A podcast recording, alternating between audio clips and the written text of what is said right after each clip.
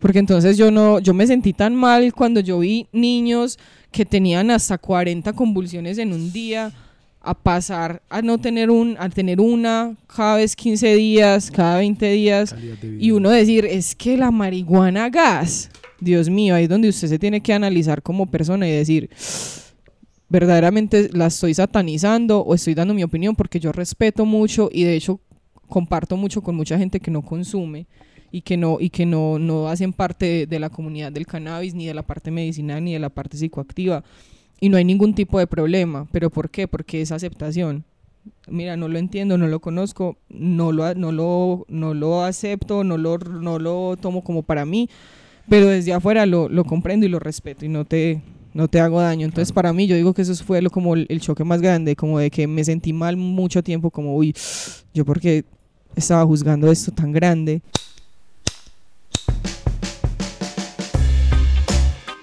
Estás a punto de escuchar el podcast La Voz del Cannabis, un programa que llega a ti inspirado en el amor y la pasión de un grupo de amigos por el autocultivo legal y las experiencias provenientes de la milenaria planta del cannabis. A Voz da Cannabis, o programa que eleva sua mente sem que seja 4 e 20.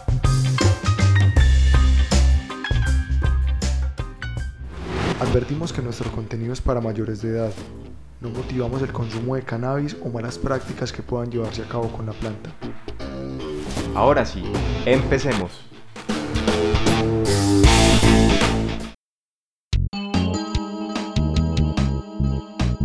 Un saludo chicos, bienvenidos a un nuevo capítulo de La Voz del Cannabis Podcast. En esta entrega de nuestro apartado que hemos bautizado Influencers Canábicos, conocerán a Manuela Montenegro. Manuela Montenegro es una creadora de contenido y una activista del cannabis. Además de esto, es modelo, es empresaria, es usuaria del cannabis medicinal y recreativo, es amante de los artículos de parafernalia, de los videojuegos, de los tatuajes, en fin, toda una personalidad y una historia muy interesante por conocer. Vamos a ver también un poco sobre su tienda virtual, su desarrollo de productos basados en la creciente industria del cannabis en nuestro país Colombia. Y pues finalmente chicos esperamos que disfruten esta agradable charla. Como siempre, el hecho de que aprendan y de que saquen algo positivo para su vida es nuestra mayor satisfacción.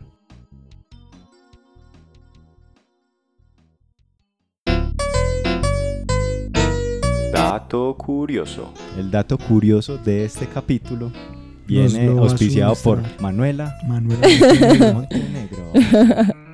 bueno, un dato curioso canábico, a ver, ¿qué podemos saber? Un dato curioso canábico eh, es que mi abuelita es la abuela de la vaporización. Mi abuela es la abuela del vapeo. Hashtag abuela vapeadora. Mi abuela tiene 65 años y le gusta mucho vapear cannabis, pero de la parte medicinal, claramente. ¿Y hace cuánto lo hace? Ella consume la fórmula sublingual hace más o menos cuatro años, que son las gotitas, pues de, de uso, pues que se pueden poner en las comidas o debajo de la lengua. Pero conoció los vaporizadores y le gustó. Y nunca en su vida le ha, le ha, gustado fumar ni cigarrillo ni absolutamente nada. No se ha puesto un cigarrillo en la boca nunca jamás en la vida. Pero la vaporización, porque es muy diferente de la combustión, le gusta. Y en sí muchos estudios comprueban de que la vaporización es un poco más efectiva a la hora de calmar los dolores que la forma sublingual, porque la forma sublingual, sublingual tiene que pasar por un proceso de digestión, mientras que la forma la fórmula que está para vaporización va directamente al torrente sanguíneo y hace pues como lo que tiene que hacer un poco más fácil. Entonces mi abuela sufre de artrosis y le, le duelen mucho las articulaciones y todo eso. Y es degenerativa, entonces le va torciendo, le va pues como incrementando todos los días y de esa forma el CBD pues como que actúa de tratamiento y le ayuda mucho más a calmarse. O sea, ella se toma las goticas diariamente, pero si en algún momento siente como bastante así dolor, vapea. Entonces es como muy chévere. Es un dato extraño porque la gente es como que como así que la abuela y, las primas la ven por ahí en el Instagram y son como que ay tía te vi fumando por allá en el Instagram de Manuela la prima y yo sí Estoy mi abuelita marihuana porque, porque, pues consumiendo cannabis de cierta manera cuando nunca en la vida consumió cigarrillo ni ninguna Total, otra sustancia. Jamás. Dato curioso. Y si quieres quédate ahí para que hagamos un anuncio así como tipo Tipo Jorge Barón Televisión. Ah, bueno. Bueno, entonces, La Voz del Cannabis, el programa que eleva tu mente. Sin que sean las 4.20. Yeah, baby. Bueno, parce, el Parce, día de hoy... ¿cómo- espérate, ¿cómo fue? cru- pues de, de- es de curioso que hace más o menos un año que empezamos, decíamos, parce, tenemos que entrevistar a ta, ta, ta, ta. Hasta ahora hemos logrado entre todos ta, ya tenemos como cuatro tas, ¿cierto? Ya tenemos dimos- como cuatro entonces, tas. Uno de los ta de hoy, Uno de los TA de hoy. Entonces, el día de hoy nos encontramos en el área metropolitana. Obviamente, no hemos Sí. salido pues de- del área metropolitana.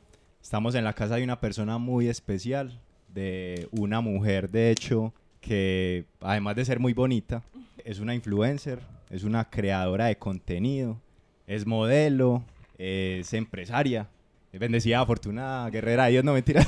pero ¿sabes cuál es la vaina? Ya todo el mundo va a saber de quién estamos hablando con solamente ver el título del podcast o el título del video. Entonces, o, es- o este, es- esta No, bodega que tenemos sí. aquí atrás de artículos de parafernalia. Entonces démosle la bienvenida a Manuela, Manuela Montenegro. Montenegro. Entonces Manu, Manu llega así saludando. Hola, hola. Y ponemos la música así como tan, tan, de trompetas. Tan, tan, tan, tan. Mientras ella camina hasta sentarse en su lugar. Sí, se puede, obvio. Bobis. Bueno, bueno, después de esta breve e ilustrativa introducción, quizás muchos de ustedes ya se han hecho una idea de quién es Manuela Montenegro. Lo cierto del caso es que después de grabados estos primeros minutos del podcast, nos dimos cuenta del por qué a Manuela la llaman la Smoking Queen. Resulta que Manuela, además de ser un amante del cannabis, como veremos más adelante en este podcast, también ama los artículos de parafernalia, es decir, los bongs, las pipas, los vaporizadores, entre muchas otras cosas. Imagínense que Manuela no encontraba sus gotas de esencia de CBD y nos tomó alrededor de 5 minutos darnos cuenta que estábamos prácticamente sentados encima de ellas. Una vez finalizada esta ardua tarea, continuamos con nuestro capítulo. Bueno, parce, después de... Después de dicho esto, Sí. démosle entonces una calurosa bienvenida a Manuela Montenegro. Manu, bienvenida Manuela a la voz. Montenegro. Aplauso, sonido de aplausos. Tan, tan, na, na, na, ¿Cómo estás? Bien, ¿y tú? Bien, ¿y tú? Muy bien. Súper bien, bienvenida a la voz del cannabis. Gracias. Gracias. por abrirnos las puertas de tu hogar primero que todo. Y bueno, vamos a conversar sabroso un ratico, ¿qué te parece? Me encanta. Vamos Ya. a conversar un montón porque yo sí hablo hasta por los codos, literal. Ya nos hemos dado cuenta. Sí, sí, sí, sí, sí,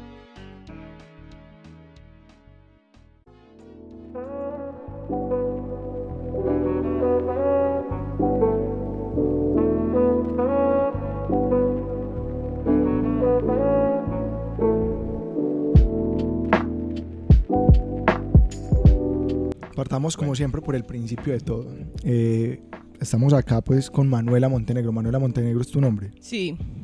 Bueno, ¿quién es Manuela Montenegro? A ver, Manuela Montenegro, hoy 2020, eh, es una persona con bastantes cosas para hacer en el día a día.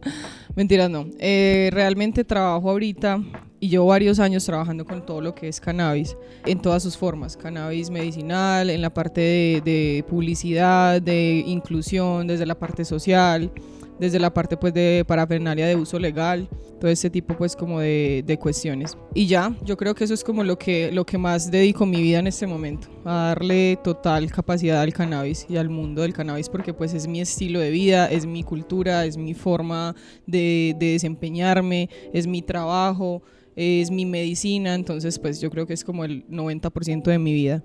En estos De hecho- momentos, para que llegue Manuela a, a verla de esta manera el cannabis, ¿qué tuvo que haber pasado para que llegaras hasta ahí? O sea, ¿cómo, cómo fue tu inicio con el cannabis? Realmente mi inicio con el cannabis fue como por mucha curiosidad.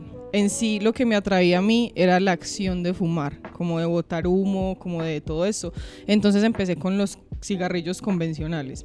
Recuerdo mucho que mi padrastro era un gran músico que me enseñó muchas de las cosas pues que sé ahorita. Él fumaba mucho cigarrillo y yo lo veía y yo decía, pero eh, ¿qué es esto? Y empecé cuando un día me le robé su caja de Marlboro, sí, lo acepto acá en la, en la voz del cannabis. Tú que me estás Sí. viendo allá, padrastro, fui yo Lo la fui que yo. te robó esa caja de cigarrillos. Este Eh, mano, ¿A los cuántos años? Tenía 13 años cuando hice eso. Sí, lo Y hoy en día, ¿cuántos tenés? 24. Hoy tengo ya 24, casi 25. Estamos entrevistando puras niñas, güey. Ay, no, gracias. Qué rico, me encanta. Quiero quedarme con 24, Forever 21, por ahí, hasta los 21. Eh, le robé la, la primera cajetilla, empecé pues como a probarlo, me pareció horrible, me embombaba, me daba una sensación increíble y de ahí ya luego conocí como unos amigos que ya practicaban, digamos, eh, esto de, de- de fumar más a perfección, tenían una técnica más perfeccionada. Decían bolitas. Sí, sí, ya ellos hacían bolitas, conocían pues como toda la cuestión, la plaza, pero entonces yo veía y me sentía muy mal de pronto por todo lo, la, lo- la connotación negativa que había recibido la palabra en mi vida durante toda la vida, porque era como que, eh, no, es que se- era, estaba todo en marihuanado y robó a la señora, es que el marihuanero quedó tirado en la calle. Es que imagínense que la marihuana se le pudrió los dientes al hijo de la tía Rosa de no sé quién. Entonces No, de hecho, uno... De hecho, yo también conocí historias. El marihuanero se suicidó. Total. O sea, y para mí es algo, weón. O sea, ¿cómo se va a suicidar uno con marihuana? Para- Sí, pues no, no, no, no, no, no, no. Son cosas O sea, totalmente no estaba mínimo tenía que tener licor encima la persona. Y ese ya no pues. estaba trabado, ok. Sobrio así, solo marihuana, no, no lo hubiera hecho. Obvio no. Bobis, obvio, Bobby. Pero no ¿Tú qué cuentan. piensas, Manu? Pues uno solo con marihuana haría algo así. No, jamás, Jamás, jamás. ¿sí o sea, eso es una imposibilidad de Alicia en el País de las Maravillas número 12. Literal, Exactamente. es la imposibilidad más grande. Entonces, en cuestión de eso, empecé pues como a ver que ellos fumaban y yo dije, bueno, me causa pues lo prohibido, ¿cierto? Yo decía, no, me causa mucha curiosidad, voy a probarlo. Y un día me paré fuerte, dije, voy a respirar, voy a pedir los plones. Y los pedí. y yo, ¿me vas a dar un plon? ¿Le vas a dar un plon? Y yo, sí. ¿Segura? Y yo, sí. Me, me ves pues como con cara de que no. Y yo, sí. Ah, bueno. pa. Le di tres plones así súper segura de mi vida, muchachos. Yo dije, ¿qué Ya tenía la tal? práctica de fumar cigarrillo, de cómo Sí, tomar el humo. Total, yo dije, yo estoy entrenada para esto. Hashtag Snoop Dogg, hashtag eh, Step by Step. Parce, empecé. Y le di los, los plones. Hashtag autónoma independiente. Eso, hashtag Miss Independent. Le di los plones cuando me ha metido la gran volqueteada. Y eso que era pa- panguana, eh, es que panguana, pangola. Era pangolita, lo que aquí llamamos pues Regular. eh, regular, sí. Me cogió muy fuerte, demasiado fuerte. Recuerdo que eso era en el norte de la ciudad y yo vivía muy al sur de la ciudad y me tocaba devolverme en metro y fue un viaje ancestral. O sea, yo hablé con mis ancestros en el metro, literal, llegando a San Antonio conocí a mi tatara tatarabuela. Fue una cosa increíble. Yo creo que hasta me desdoblé, pues, no. Tatara, tatarabuelo increíble. Adán. Sí, Tatara, y yo, hola, Eva. soy yo. ¿Te moriste? No, estoy trabajando. Pero muy Fumé. buena, no te dio la paniqueada ni nada. Pues, No, te- yo supe controlarme. Yo dije, yo no, yo me tengo que controlar. Pero entonces ya después de eso me dio como mucha, como, como que me sentía muy mal. Pero quiero aclarar que no era por la parte física, sino por, por cómo yo me sentía conmigo misma y por cómo socialmente estaba aceptado o se veía el cannabis. Sentías como cierto tipo Me de sentía arrepentimiento. total, yo de- me sentía sucia, yo decía, sucia. puta, voy a ser drogadicta, voy a terminar en las calles, Dios mío. Yo misma llegué a pensar eso en el momento en el que probé el cannabis, porque yo sentía que era un estado de inconsciencia, supuestamente, porque en el momento pues uno lucha con muchas cosas en la primera traba. Entonces para mí era una supuesta inconsciencia en la que yo decía como, parce, eh, alteré mis sentidos a un máximo, cuando en realidad eso no es lo que pasa con el cannabis, sino que pues eh, era un cuerpo de 13, 14 años, ya casi cumpliendo 14 años, era supremamente deportista. Desde que tenía cuatro años jugaba voleibol, básquetbol, entonces mi, mi torrente sanguíneo era limpio, mi cuerpo era totalmente limpio y recibir ese, ese shot de, de cannabis así, pues obviamente pues no vamos a dejar de negar que, que, que es psicoactivo, pues que el cannabis como tal es psicoactivo, entonces fue total. Fue fuerte ese, ese choque con el cannabis. Y empecé, empecé un montón como a, a darme cuenta de que yo decía, pero ¿por qué les hace tan, tanto bien? ¿Por qué se ríen? ¿Por qué son felices? ¿Por qué les gusta el cannabis? Y a mí me da ese estado como tan pelle.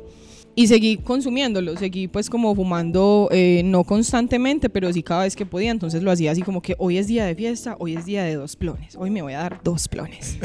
así, literal. Ese fin de semana yo fue puta, no, los plones, ta, ta, ta. Ya luego después de, de- de probarlo, empecé a, a, mm, Yo siempre desde muy pequeña, pues eh, por la parte genética, por la parte de mi papá, presento una patología que es depresión y ansiedad, patología o enfermedad, como la queramos llamar. Eh, es eh, depresión y ansiedad y pues muchas personas pueden decir, bueno, pero esto no es una enfermedad, esto va de los sentidos, esto es lo que tú piensas, esto es lo, el estado en el que tú pones tu mente y realmente no. Todas las personas tienen que entender que es un proceso químico que se da dentro de nosotros mismos, o sea, es un proceso natural y que hay que entenderlo, como se entiende cualquier otro tipo de enfermedad o patología, tiene su tratamiento, pues hasta el momento no tiene una cura comprobada, pero pues tiene su tratamiento. Y uno de esos tratamientos pues es cannabis pero pues yo conocía la forma convencional, la que me recomendaba mi psicólogo, la que me recomendaba mi psiquiatra, porque pues la cuestión ya era con psiquiatra. Entonces eran em, tipos de clonazepam, de ancilán, de fluoxetina, todo ese tipo de cuestiones. Ajá. Bueno, ¿qué te hacía sentir la ansiedad? Pues físicamente, ¿qué sentías tú? Físicamente sentía mucha descompensación en cuestión de que me sentía sin energía, no sentía muchas ganas de hacer muchas cosas que yo amaba, como por ejemplo en ese momento era el deporte. Entonces para mí todo era entrenar y jugar voleibol y hacer música con mi padrastro y hacer como otro, siempre he sido muy creativa, como muy de las artes plásticas, de pintar, de crear. Entonces ese tipo de cosas que tú amas y no te producen como esa misma sensación, eso es la ansiedad y eso es la depresión. Y físicamente te, te genera mucha descompensación eh, en la parte, como te digo, energética, o sea, estás totalmente con la energía bajita todo el tiempo, sientes mucha sed, sientes mucha pesadez, cansancio, constantes ganas de dormir. Entonces, quedarse en la cama todo el total. día, no hacer nada, no Entonces, quiero que aparte, nadie me hable. Ajá, aparte de que es un proceso dentro del cuerpo, es mental y aparte también es físico. Entonces son tres cargas en una sola. ¿Y viste en el cannabis un aliado para superar todo ese tipo Total. Total, porque me di cuenta porque eran muchos medicamentos, entonces empecé a tener repercusiones negativas en otros tipos de cuestiones, como en otros, en otros órganos vitales, como el hígado, por ejemplo. Entonces, y en los riñones, sentía mucho dolor en los riñones, porque hacían mucho esfuerzo para sacar todas esas esos, esos, residuos, porque cuando tú tomas unos, una pastilla, eso trae unos miligramos específicos de, de ese farmacéutico, pero el resto es cualquier otro vehículo que necesitan ellos para poder que sea de una forma oral o subliminal Eso es lo que entendí yo, pues al final metiéndome como en el cuento como tal. Empecé a conocer el cannabis con una persona que amo y adoro, que es mi sensei de vida y se lo digo siempre, es Juan Pasco, quien está al frente del colectivo de Tani Colectivo. Por razones así pues de la vida lo conocí a él hace mucho rato, nos conectamos mucho pues porque nos gusta mucho el rap, el hip hop, no sé qué. Empezamos y me di cuenta de que él empezó a mostrarme, me dijo, no Manu, pero es que no es el cannabis lo que te causa esta sensación, es la calidad o el tipo de cannabis que estás, que estás consumiendo. Yo quedé así con la mente volada, yo quedé nueva. ¿Cómo así? Es que hay varios tipos de cannabis. Y él se rió y me miró y me dijo como, toma mi mano. Ven, venga yo la adentro al mundo. Literal, fue un proceso hermoso. Y de ahí en adelante eh, le conté sobre mi patología. Empecé a tomar el CBD a consumirlo de forma sublingual, eh, luego empecé a vaporizar, luego empecé a consumirlo pues en flor, fumándolo, en extracción, lo he hecho pues como de todas las formas. Y de ahí en adelante jamás en la vida volví a tomar una sola pastilla, nunca jamás en la vida entera volví a necesitar de una pastilla y hasta el sol de hoy, como decimos en los paisas, llevo ocho años consumiendo CBD de uso sublingual y ya pues obviamente le he adaptado sus formas, ¿cierto? Le he adaptado la vaporización, las extracciones, eh, gomitas, galletas, de cualquier cantidad de formas, hasta en el shampoo, la cara, todo. Pero sin dejar el THC de lado tampoco. Total. continúas con ambos. Sí, sí, no lo pienses de esa forma. El THC tiene que, que estar ahí presente en mi vida. También es súper, súper importante. Porque son dos mundos totalmente diferentes, pero son uno en sí. Manu, ¿con qué regularidad lo haces hoy en día? No, creo que haya una regularidad. creo que tengo que inventar una nueva escala. Modo Dios. En la, escala Montenegro. A veces, a veces, a veces no fumo. Sí, muchas veces la pregunta constante por ahí, por ejemplo en en vivos o cuando la gente pues como que me reconoce en la calle es como, Manu, hola, ta, ta, ta, yo te sigo en redes. Ay, ¿tú fumas cuántas veces al día? Es que, ¿cuántos porros te fumas al día? ¿Qué cantidad de cannabis consumes al día?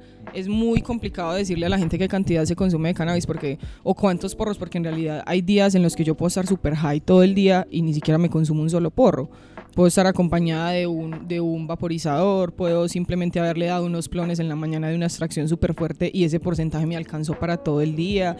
O sea, hay muchas, o digamos ayer conocí una mermelada, ¿qué era? Miel, miel de, de THC a mí los comestibles me dan durísimo, eso sí lo tengo que confesar. Para extracciones soy Snoop Dogg, para fumar soy Snoop Dogg, pero para comer soy no.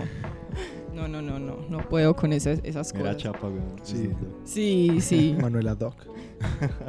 Manu, bueno, hay, hay, una, hay un tema pues que aquí eh, es real y estamos en Colombia, en Medellín, en el que la sociedad es demasiado machista. Ujú. ¿Cómo has sobrellevado esta situación de que, uy, no, la vieja que fuma marihuana, no sé qué? Porque pueden estar todos en el mismo, todos están en un parque y por el hecho de que hay una mujer allá, ya hay un estigma para esa mujer y para los demás, ah, no, normal. ¿Cómo has podido llevar eso? Total, a ver, yo pienso que ha sido mucho una cuestión de carácter. Desde que, desde muy pequeña me he caracterizado mucho, valga la redundancia, por lo mismo, por, por tener un carácter muy fuerte, muy, soy muy, muy brava. soy, Sí. tengo una, Sí. tengo una personalidad bastante fuerte. Pero no va tanto en eso, sino más como en cómo me identificaba yo y que mm, era un proceso muy complicado porque es que yo nunca quise ser influencer de cannabis, yo ni siquiera tenía ni idea de que era un influencer. O sea, cuando yo empecé con todo esto, a duras penas existía el, el- el Facebook. Y Mm, entonces yo empecé, ajá, eh, todo ese tipo de cuestiones. Sí. Entonces era una, una niña con 14 años, con tatuajes, que ya vivía sola y fumaba mucho cannabis. Entonces, para la sociedad, yo era todo el pronóstico para habitante de calle, slash. Sí, total. Entonces me enfrentaba mucho, incluso muchas de las personas que tienen compañías de cannabis en este momento eran de las que más palo me daban anteriormente, como comentarios que, ay, gamina, asquerosa, lo peor, drogadicta, eh, todo ese tipo de cuestiones, porque pues yo me parchaba a fumarme mis porros y yo me tomaba una foto con el porro y la subía, yo siempre era muy rebelde y yo decía, y si mi mamá no me dice nada, entonces ¿quién me va a decir? Así. Eh, de esa forma me le paraba como súper duro a la vida y los comentarios y yo me agarraba así literal con la gente por redes, o sea, porque hay, hay dos tipos de personas, el tipo de personas que es, no, yo no le paro bolas a esas cosas, el tipo de persona de Manuela que le para bolas a todo y a todo le da lugar y quiere pelear, venga, sentémonos a pelear con tranquilidad, quiere hablar, sentémonos a hablar, de todas esas formas, entonces yo empecé como a, crear mi propia, mi propia cápsula en la que no me importaba nada y en la que yo simplemente seguía creando mis cosas y seguía haciendo mi, mi vida normal y mostrándole al mundo. Y entonces a mi mamá le llegaban con mensajes es que tu mamá es que tu hija estaba con un le decían pucho las señoras el, un pucho gigantesco más grande que ella fumando con el uniforme de voleibol y yo sí Manuela, que te vieron? Y yo, sí, era yo, era yo, total. O sea, siempre de frente, de frente, como con, con la crítica. Gamina, gamina. Eh, no sé qué, gamina, pero no mantenida. O sea, cualquier cosa así, De pues como que se me, que se me viniera en- encima. Pero seguía haciéndolo y la gente como que empezó a ver como, bueno, esta, esta como que no, no, no se perdió del todo. Pues como que siguió en su, en su cuestión, entonces no terminó en la calle, está haciendo algo de esto, eh, de hecho, está trabajando con esto. Ve, como así. Entonces la gente siguió ahí como, como en sintonía con la cuestión hasta que obviamente la evolución, pues los años las cosas van cambiando, eh, la aceptación en redes empieza a coger apogeo, la gente empieza a hacerlo por moda. Porque en realidad eso ahorita pues es mucho más una moda que, que por decirlo así como, ay no, sí, queremos todos trabajar con cannabis y nos amamos y amamos el cannabis. No, es muy poca la gente que trabaja desde ese, desde ese corazón y desde ese amor que se le tiene al cannabis, porque han tenido de pronto experiencias como, como, o como que, no, mira, esto me cambió, o simplemente mucha, muchas ganas de luchar y desmentir y desestigmatizar algo que, que dice uno, pero ¿por qué? O sea, ¿por qué se llega a odiar tan, tan, tan fuerte sin ninguna base, sin ningún conocimiento? Entonces yo creo que más que todo era como con todo ese machismo y con todo lo que la gente pues como que... Porque el machismo no muchas veces solo viene del hombre, o sea, el Sí, machismo es en general. durísimo. Claro, incluso Total. las mismas Las mujeres. nenas se tiran durísimo. Ajá. parce. Es total, entonces yo siempre tenía como mi, mi posición muy clara, tenía muy claro mi norte, no pensaba como, no, es que mi objetivo es ser eh, influencer canábica, no, pero yo llegué al colectivo y vi, me hice paciente, conocí a más de 700 pacientes que tenemos alrededor de Colombia. Me di cuenta, fui mediadora para que la, la medicina pasara a Venezuela porque yo vivía en Cúcuta. Entonces de acá me mandaban la medicina, yo de Cúcuta como podía con la Guardia Venezolana la pasaba para Venezuela. Y ahí empezaron a pasar un montón de cosas que yo decía, esto lo tiene que saber la gente, o sea, esto lo tiene que de alguna forma. Entonces uno empieza como a aprovechar los medios, las redes, todo eso, pero en sí fue como mucho de eso, tener una posición muy fuerte y saber qué era lo que usted quería. Y mi fin en sí era desmentir todos esos mismos comentarios que llegaban todos los días, todo ese odio odio, todo ese, porque el odio viene desde ese desconocimiento, desde el no poder entender, desde no poder descifrar un tema, entonces mejor le hago el odio.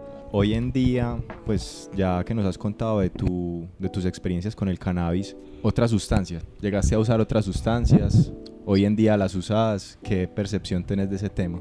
Eh, a ver, en realidad sí, con toda la tranquilidad del Sí, caso.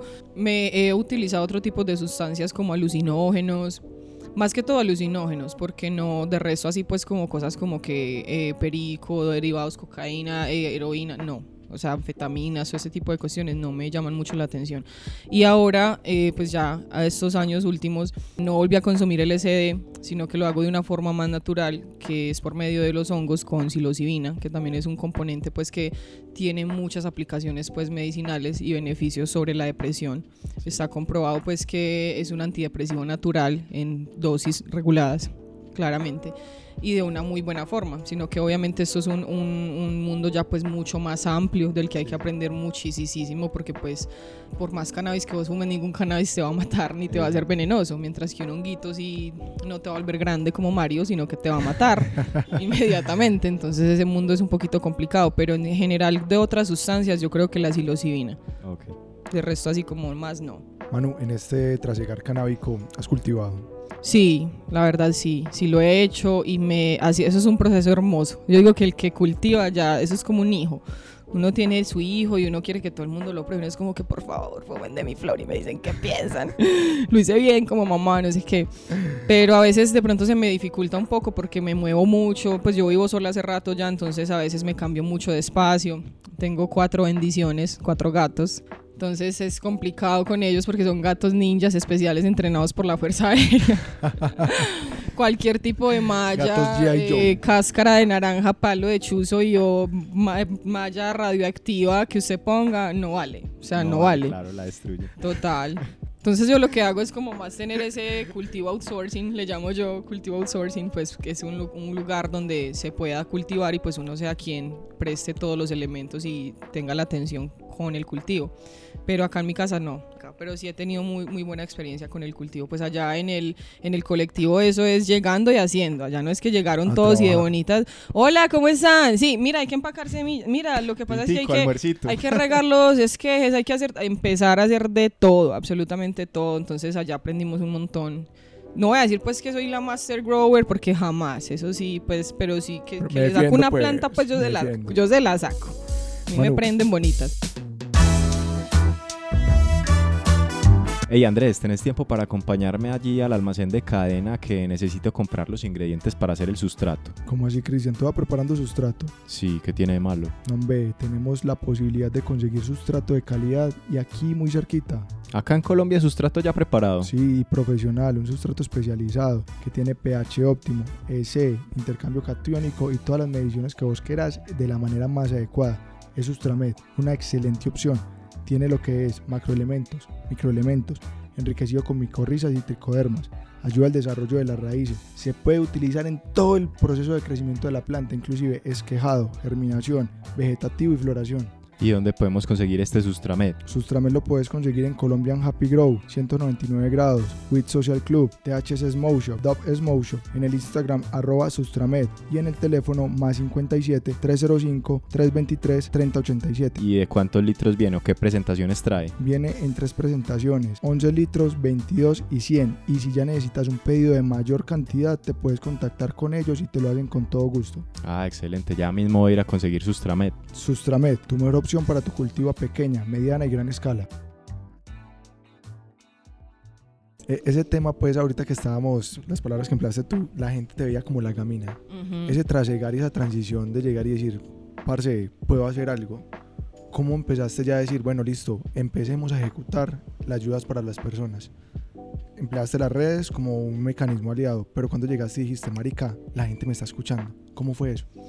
Yo empecé a darme cuenta de que la gente me estaba escuchando mucho cuando me pedían todo el tiempo que siguiera haciendo lo mismo que estaba haciendo o cuando de pronto me agradecían sin ninguna razón como Manu, gracias por lo que publicaste ayer, imagínate que me sirvió un montón para no sé qué. Y yo como ve, bueno, cuando ya la gente era como, eh, hey, ¿por qué no has vuelto a poner fotos? Hey, ¿por qué no has vuelto a hacer envi-?" Ey, Y yo, bueno, un momento. Listo, está bien. Entonces empecé como a, de pronto a estructurar como más cosas, como con más información y a darme cuenta de que, de que ya estaba haciendo algo grande y de que ya la gente en la calle era como que, hey, mano, mira, yo te sigo en redes, no sé qué. Y uno como, uy, pero ¿cómo así? Se los juro que me han sacado en partes que yo digo, qué putas. Estamos acá al lado de Mordor y llega una persona y como, Manu, hola, yo te sigo en redes, no sé qué, imagínate que. Entonces empieza, empieza la cuestión como a crecer sola, la gente a repostear la información, la gente a darle like a las cuestiones, la gente de pronto a, informar a otras personas con la información que yo les estaba prestando. Y ahí yo dije, no, bueno, esto está creciendo, esto es algo, aquí hay que hacer algo. Empecé también a trabajar con muchas marcas porque pues mi contenido no era solamente medicinal ni de cannabis, sino que también era mucho mío, pues porque yo también de pronto trabajé con algunas marcas en, en cuestiones publicitarias, pues de imagen, todo eso. Entonces pude empezar con marcas locales, con marcas en California. Mi primer contacto fue con Boom Medical Line en California, con Joint de Australia, con Smokerola California. Entonces ya luego como con Smoke Shops acá locales y llegó un momento en que dije, no, eh, no quiero trabajarle absolutamente a nadie más. Creo que mi mérito es solo mío y voy a empezar con lo mío. Porque en realidad la que vende soy yo, no es el producto, sino que lo que está vendiendo es mi imagen y lo que yo le estoy proyectando a la gente. Entonces quiero que todo venga desde mí, que la raíz sea, sea esto, sea Manuela Montenegro y de ahí nació Montecush, de ahí nació pues eh, lo otro, el perfil alterno, las cuentas, ya pues todo lo, demás pues que el club de fans y eso sí fue como personas pues que que se tomaron como el trabajo. La verdad, yo me sentía como con pena ajena. Sí, Sí, yo decía como, pero ¿por qué hicieron esto? ¡Qué Snoop pena! Snoop Dogg. Sí, yo hashtag Snoop Dogg, hashtag I'm so shy, hashtag... Manu, hoy en día, método de consumo favorito que tengas y qué variedades te gustan. Ya que conoces, te diste cuenta de que hay una infinidad de Jue sabores, madre, olores, efectos. Uy, Yo creo que yo soy la del todo, Dios mío. O sea, es que The Smoking Queen. Sí, total. Es que cuando uno se da cuenta de que hay tantos, que son tantos diferentes beneficios, yo digo que es como para cada ocasión. Entonces yo digo, en un momento estoy con mi familia, tranquila, tengo un vapo de extracciones. Yo sé que vienen todos mis parceros y les quiero sacar los ojos a todos. Saco el bon gigantesco, mata gente, la escopeta maquilladora de Homero, pa, los pongo. y llegan todos inmediatamente y los pongo a- a extrac- con extracciones. El porrito, pues nunca se va a dejar. El hecho de uno sentarse, tomarse el tiempo, armarlo, oler su flor, pegarlo, tenerlo, empezar a combustionarlo, todo. Eso, o sea, entonces yo pienso que en general no tengo como una, una forma preferida de consumo, porque en el día las alterno todas, o sea, no, yo no hay un día en que no le dé un plano a un vaporizador, no hay un día en que no fume en el bong, no hay un día que no me fume un porro. Lo que sí de pronto le tengo un poquito de respeto, como dije anteriormente, son los comestibles, porque me pegan durísimo. O sea, yo no sé dónde es que tengo el proceso de digestión, pero, o sea, eso me llega. Yo soy como, no, eso no me hizo nada. ¿Qué tal? Pues eso no me hizo nada. Dos horas se después desdobló, se explicándole a Snoop Dogg por qué regresar al plano terrenal. Por favor, ayúdame, no puedo estar más acá. Parce, no, es es súper duro. Y así como genéticas que me gusten mucho, por ejemplo, de CBD, la Cherry Bomb me parece brutal. He probado también unas NNs que nadie sabe, unas enrasadas criollas que nadie tiene ni idea de nada y uno dice, Dios mío, ¿qué fue lo que pasó ahí? Eh, la Sour Haze también, pero tampoco conozco el banco. Sí, yo creo que a ninguna le conozco el banco, las he probado como muy diferentes. La Tangerine, porque me, me gustan mucho los porcentajes con CBD, pues que tengan buen porcentaje de CBD. Ya cuando me quiero como despelucar fuertemente, eh, la Afghan Kush me gusta. La Uranai Baba Kush también es una de mis preferidas. La Bueno, desconocida Kush. una pregunta que se me ocurre, pues posiblemente muchas personas que nos están viendo y nos están escuchando tienen curiosidad por qué se siente fumarse un porro de CBD.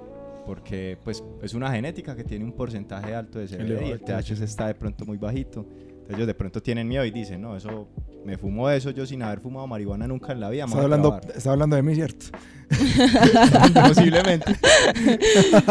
¿Qué puede sentir una persona que por primera vez en la vida va a fumar marihuana, literal marihuana, pero CBD? A ver, eso es, es muy especial porque tuve la oportunidad de trabajar con una marca que se llama Bionavis. Ellos están en Bogotá. También aprendí un montón con estas dos chicas súper tesas.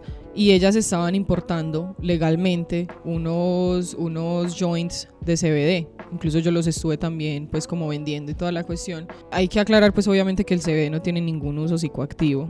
Que cualquier tipo de, de- de efecto psicoactivo que se pueda dar en una fórmula que tenga CBD, netamente tiene que ser que tenga cualquier otros, o sea, otros cannabinoides y pues THC en su fórmula, en un alto porcentaje, porque hablando de una fórmula que sea full spectrum, que significa que son todos los cannabinoides enlazados, yo manejo fórmulas que pueden ser un 0.3% de THC y sigue siendo medicinal, porque es indiferente para el efecto psicoactivo, o sea, no va a generar ningún efecto psicoactivo. Entonces, hay plantas como por ejemplo la que les estaba mostrando, la Sour Haze, que tiene un 0.03% de THC, eso es indiferente, o sea, en un ratio verdaderamente el, el CBD va a ser como del 80 o el 90, o sea, va a ser una cosa altísima. Para la gente esto es totalmente indiferente y la sensación, mucha gente, esa es la pregunta que yo digo que a mí más me hacen en el mundo, como que cuál es el efecto del CBD.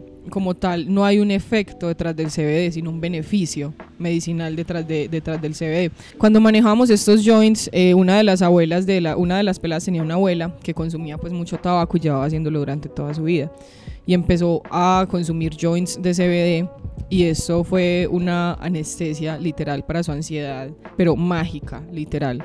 Entonces ya cada cigarrillo de ella era un joint de CBD. Qué bacano. Entonces ya no era tabaco, ya no era nicotina o ningún vaporizador con sales de nicotina, no. Solamente CBD en su joint porque a ella le gustaba combustionar, a ella le gustaba sentir el humo, así total. Y, y decía, es muy bacano porque me sabía maticas y me sabía herbitas. Incluso por ahí tenemos el video del, del testimonio y todo. Pero, pero O no sea, o le... sea, que la persona que se fuma un joint de CBD siente los terpenos igual, el sabor Total, igual. total. Siente absolutamente, es más, ahorita lo vas a probar y vas a darte cuenta que no tiene ningún tipo de efecto psicoactivo, pero vas a sentir todo lo que se puede percibir en una flor, absolutamente Ok, todo, perfecto. efecto, sabor, color, todo, texturas, absolutamente todo. Es que es exactamente lo mismo, es exactamente lo mismo, pero a modo medicinal pues ya es el tratamiento y el beneficio pues que ofrece el CBD.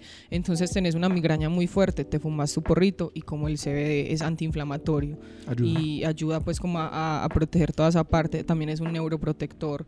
Aparte de eso es, es analgésico, es supremamente humectante, es, o sea, la cantidad de propiedades es infinita. Entonces imagínate en un solo porro. Obviamente no se puede dejar de lado de que la combustión pues nos va a hacer consumir un porcentaje un poco más bajo. No es lo mismo en una extracción así pues como concentrada o en una esencia de vapeo que tenga unos miligramos concentrados exactos a, a una extracción porque pues la, por la parte de la combustión, pero a un porro, perdón, por la parte de la combustión pues se va a perder un poquito como el porcentaje como tal. Vos tenés dos perfiles, ¿cierto? Está eh, Montecush y está Manuela Montenegro. Ajá. ¿Qué hace cada uno de ellos? A ver, Y los dos mueven mucha gente. sí, ahorita tengo tres Ah, bueno. y con las redes de Tani cuatro.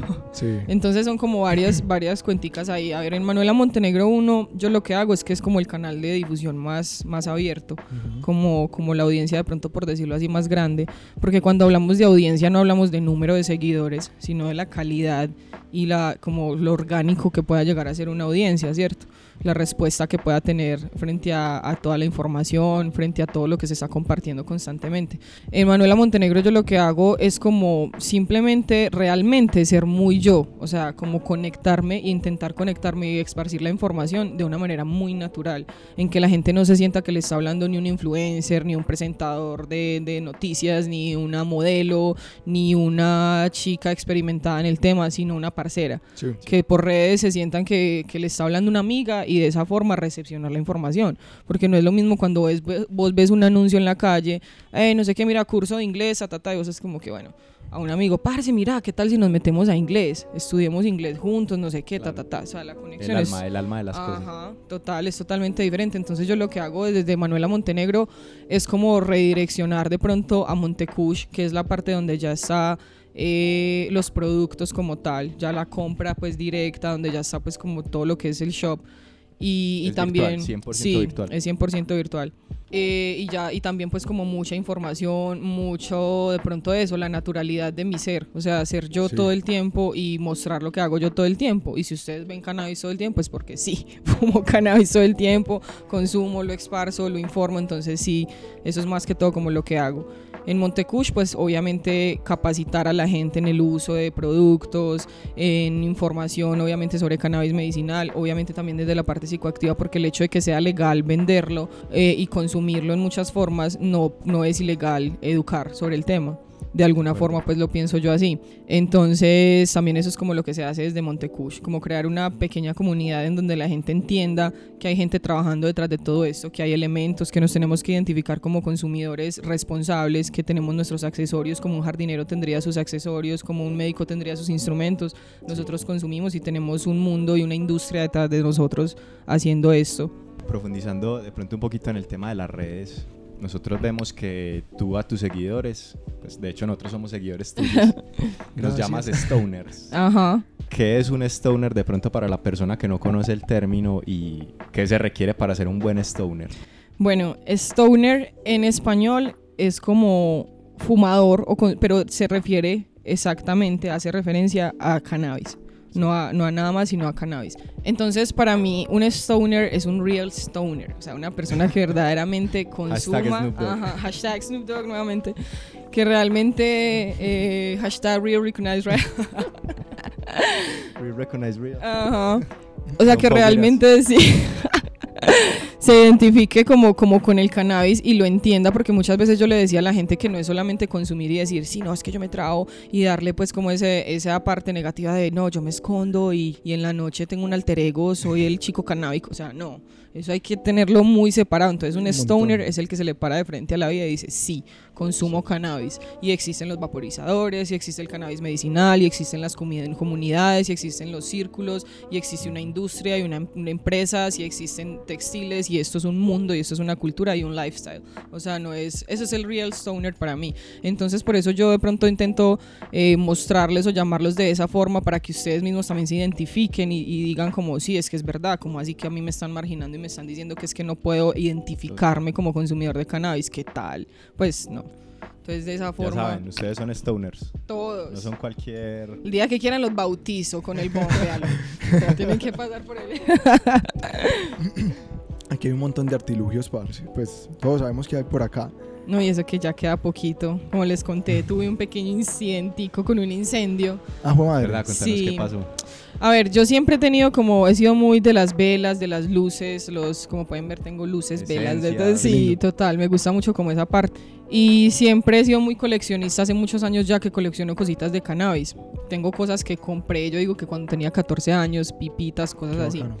Entonces conozco el vidrio, el titanio, la madera, el cuarzo, el, el- la cerámica, eh, todo, todo, todo para como consumir cannabis. Entonces, Papel smoking. Sí, rojo. todo, todo, el papel, smoking, cuero de Biblia, pétalo de rosa, tapa de lapicero, todo, todo, Papel papá, de- todo papá criolla, Papel de chocolatina ya. papel de chocolatina jet, se le tiene el Trident, todo. El de los cigarrillos también le quitaba lo Eh. metálico para poder. Uy, madre.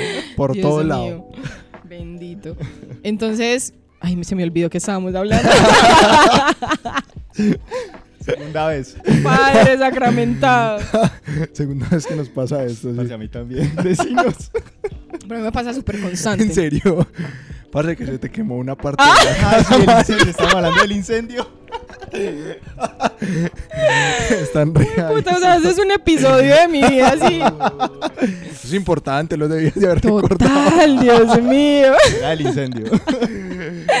Pero bueno, en fin, tenía mi mesa así llena, como tengo acá en santuario, tenía un- uno un poquito más grande, así lleno de todas estas cositas. Uno de mis primeros bongs era un Smokies, de la marca Smokies, era total y completamente de cuarzo. Sí. Era costosísimo, yo lo amaba, porque esas cosas yo le decía a la gente, esto hay que meterle amor y dinero. O sea, acá, acá no vengan a preguntar por un bong de 70 mil, porque le doy con el bong de 70 mil en la cara, porque si usted quiere que yo le explique cuál es la diferencia entre el cuarzo y el vidrio, nos sentamos a la hora que sea. Entonces, en ese orden de ideas... Pero yo estoy totalmente de acuerdo con vos. O sea, la planta como tal para mí es, es una cosa sagrada. Total. Y vos no, pues, ¿cómo vas a llegar a fumarte un porro de pronto de una flor que vos mismo cultivaste en una pipacha con un lapicero? Sí, Ujú. claro. Pues no tiene ningún sentido. Tiene que ser, para mí eso tiene que ser todo un ritual. la Total. Y identificarlo como el resto de los artículos personales de nosotros. Es como yo le digo a la gente, vos tendrías un 1100 con una carcasa del Medellín. Qué pena los hinchas del Medellín. Uy, la Ahí tuvimos. tirando- Marica, yo la tuve pa. No, en el 2020. En pleno Ah, bueno, 2020, bueno, bueno, en pleno bueno. 2020, o ni Yo siquiera por hablar de eso, decir sino no que vamos, no vamos. vos saldrías con los zapatos sucios, vos saldrías con una gorra rota, fea, ajada, Sí. horrible. No, o sea, Sí, yo claro. no. Y la gente, por ejemplo, los que fuman en gotero, amigos, qué pena, gordos, por favor, sigan la página, yo los asesoro. O sea, lo del gotero, pues no, terrible. Es identificarse con los elementos. A mí me identifica y mi, mi- mi personalidad está en cada una de mis cosas. O sea, entonces si tú identificas con el gotero, ya sabemos que tu personalidad es del gotero. Pero bueno, entonces tenía así la, la- la mesa con el santuario así gigante y tenía unas velas, porque yo siempre pues tengo como el ritual de despertarme, prender la velita. Anteriormente lo hacía más pues antes del incendio. Como dar gracias, no sé qué, ta, ta, ta, como, como limpiar la energía así como del día, porque pues a veces uno mantiene como mucha cosa en la cabeza y se, se empieza como a, a desorientar un poquitico. Eh, ese día era el cumpleaños de mi tía, yo estaba en un corre-corre horrible, mi mamá ya te recojo, no sé qué, papá, papá. El hecho es que yo salí y dejé la vela prendida. La vela se derritió, se consumió la mesa y de ahí en adelante se consumió todo lo que había ahí. Mierda. Los vaporizadores, las extracciones, las flores, los tres bongs. El, el calor era tan impresionante que los reventó.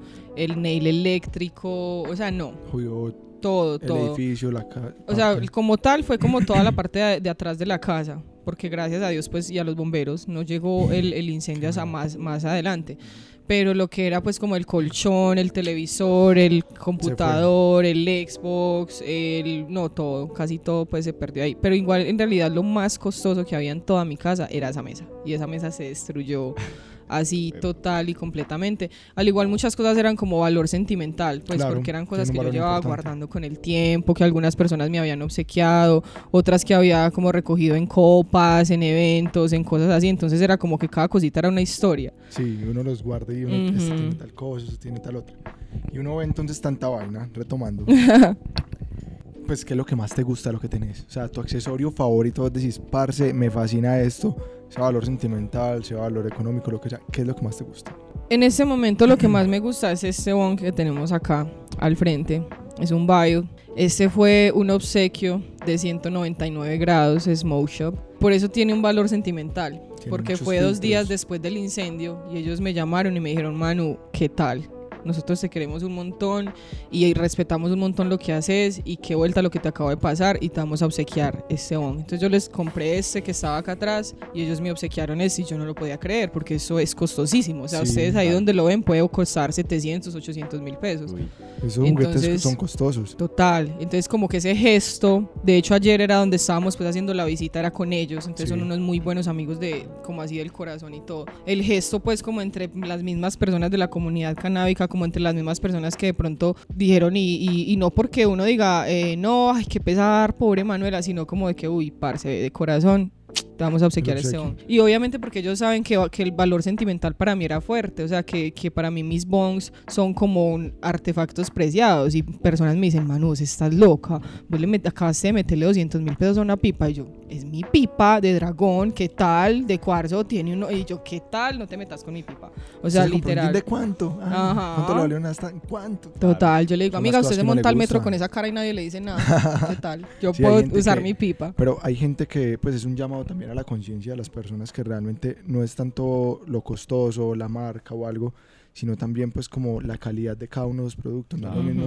O sea, y aparte de eso, que están pirateando o están alterando muchos de los productos, que en últimas lo que hacen es una trazabilidad de químicos que están afectando también la combustión, que afectan también lo que vendría siendo el sabor y en últimas se está metiendo una basura al cuerpo. Entonces, Total. exacto. la inversión no es tanto como que, uy, no, mira mi de 200, no sé qué, o mira No, estos cueros. Por ejemplo, hay unos cueros que, unos papeles Exacto. que usted los consigue originales valen 7 mil pesos aquí, que son más o menos unos 2 dólares, y los chiviados te valen a vos 2 mil. Entonces te dice, no, los de 2 mil, obvio, no. Total, y eso Y es lo que pasa. Vaya, mire que tienen los de 2000. Vaya, mire los que con tienen los de cal, 2000, pues, todo. les echan cualquier cosa. Eso es como a muchas de las que nos enfrentamos las personas que trabajamos con, con artículos de este tipo, vaporizadores. eh, o sea, es muy, muy complicado. Y la educación acá, y si yo les digo a ustedes, en mi tienda yo no vendo barato y yo no vendo absolutamente nada que sea económico. Y Mm. todo lo que ustedes ven en mi tienda, yo lo tengo acá.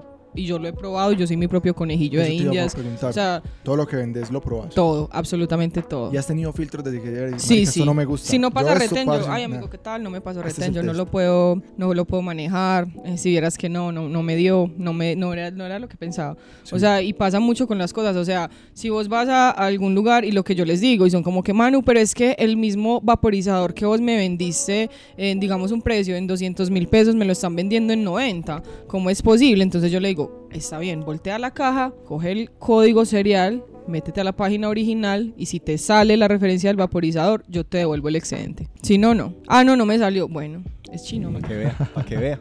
Para que mires que... se- O sea, entonces hay que tener mucha conciencia también en de qué estamos, porque es que si son, digamos yo en este momento no sé nada y yo quiero volverme ingeniera química o alguna cosa así, o cuando yo empecé, no es que quiera volverme ingeniera química, sino que cuando empecé a desarrollar la fórmula de Cana Makeup, me tocó enfrentarme a muchas cosas, a un montón de nombres extraños que yo no entendía, tubos raros de diámetros extraños que yo no entendía, y me decían, no, es que ese- a mí me dicen, eso vale dos millones de pesos, y yo se los pago, porque yo no tengo ni idea del tema, o sea, o Sí, hago mi total. investigación previa y yo me doy cuenta de que, bueno, existen diferentes calidades de tubos, ta, ta, ta, ta.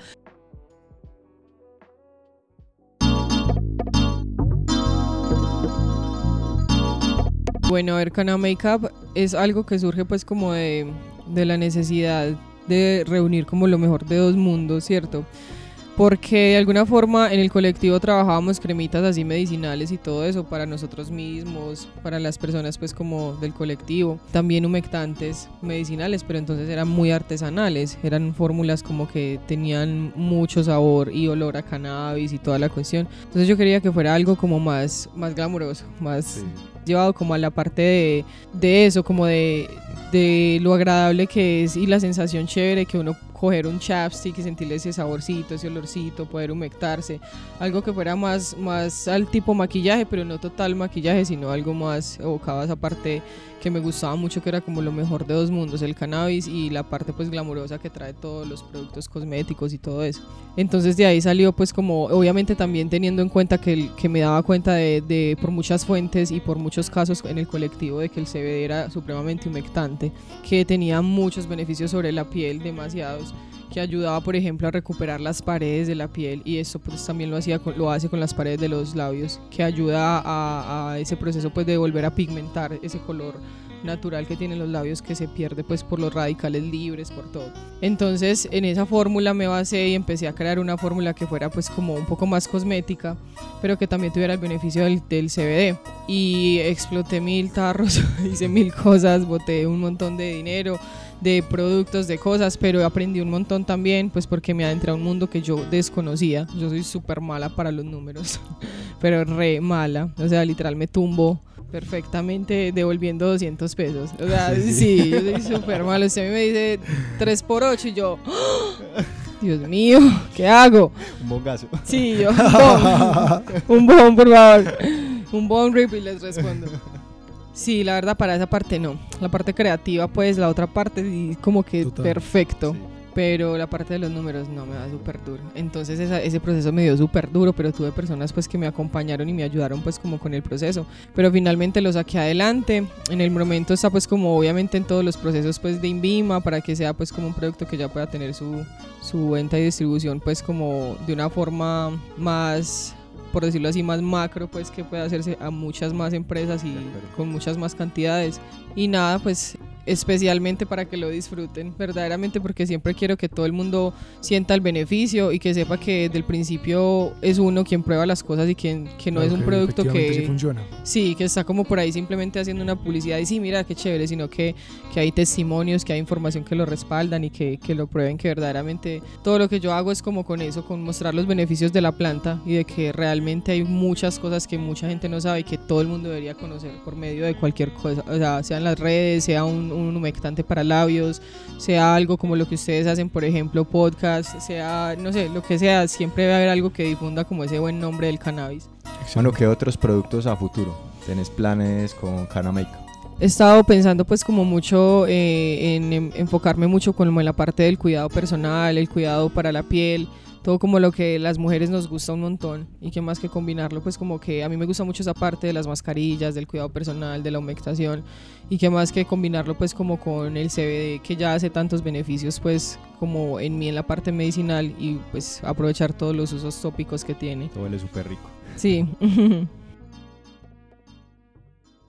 Y eso es lo que la gente debería hacer con el, con el consumo de, de, de cannabis en diferentes tipos de formas, con los bongs, con todo. O sea, asesorarse y darse cuenta de qué estamos comprando, en qué estamos invirtiendo y de que siempre quieren que todo sea barato, o sea, que siempre quieren como que, que todo como porque es cannabis, pero es que eso es solamente para fumar, es que eso es solamente para trabarse, es que no es el para qué, sino el qué va a ser y cómo se va a hacer con ese artefacto. Todo es muy, muy diferente, de verdad que sí.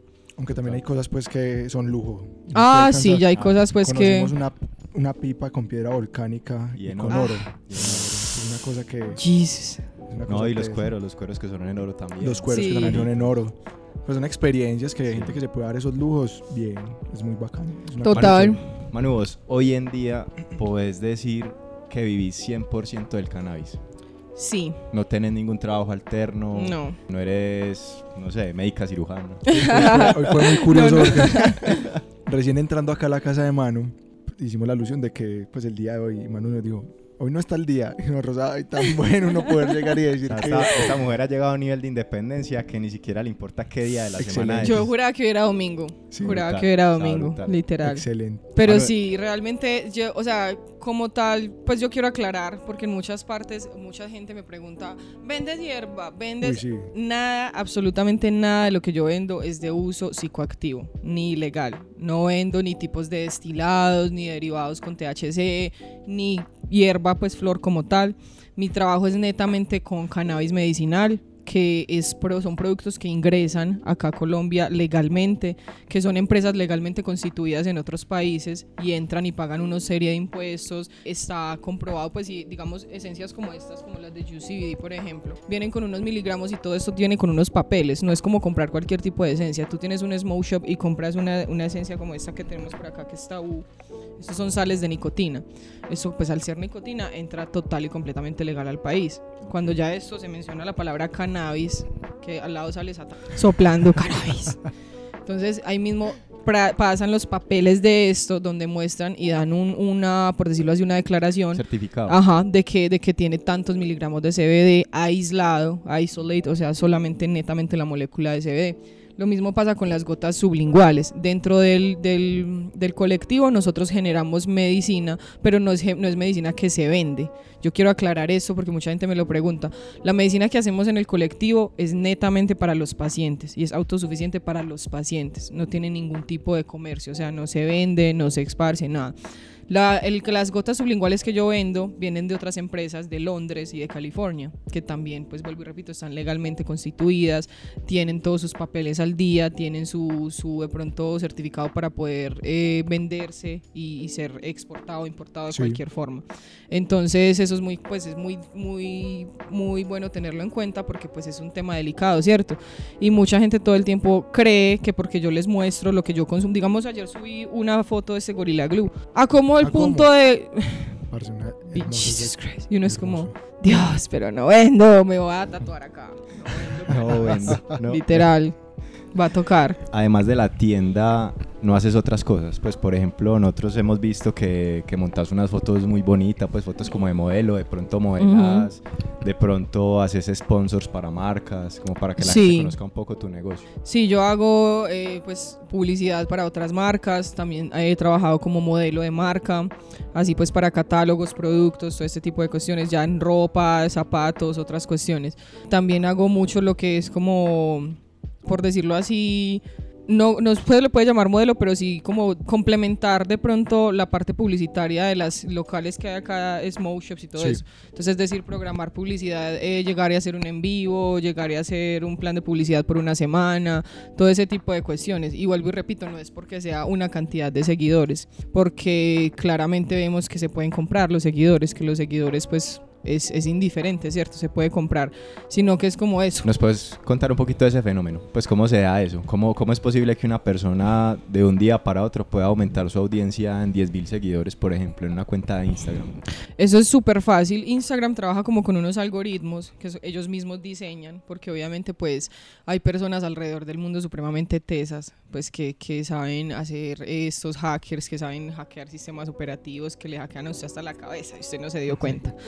Por allá al recuerdo del 2001 y usted no se dio cuenta. Entonces Instagram desarrolla ciertos tipos de, de estructuras que la gente o las cuentas deben seguir como para que funcionen de una forma normal. Y estas empresas de marketing y todo lo que hacen es desarrollar algoritmos que alteren el algoritmo. Entonces, como otros planes estructurados que alteren lo que ya Instagram tiene estructurado. Con softwares que son tipos robots. Robots dentro de una computadora que hace lo que manualmente haría una persona. El hecho de dejar de seguir y seguir. Yo aclaro y se los doy como consejo a ustedes que tienen pues como cuenta de Instagram también, que eso es positivo. O sea, eso es positivo, interactuar, es decir, dejar muchos comentarios, dar muchos likes, seguir mucha gente dentro del medio, eh, responder historias. Alterar o acelerar el algoritmo es como si fuera el metabolismo. Eso siempre va a ser bueno. Sí. Pero ya meterle algo al cuerpo que lo haga al triple, maxifique esa, esa producción que usted haría naturalmente, eso ya no es bueno. Y ahí es donde Instagram cancela las cuentas, ahí es donde Instagram detecta tu cuenta como una cuenta de, de robot y la elimina. Entonces las personas que hacen ponen una cuenta de robot a, a- a seguir y a dejar de seguir las personas, alterar el mecanismo, pero eso es como a cualquier persona, ¿sí me entiendes? O sea, no tiene una audiencia como sea. selectiva, pues no, o sea, es algo Por como- ejemplo, para poner un ejemplo puntual, es como si la voz del cannabis tuviera seguidores de por allá de, de Indonesia. de Dubai, sí. De Dubái.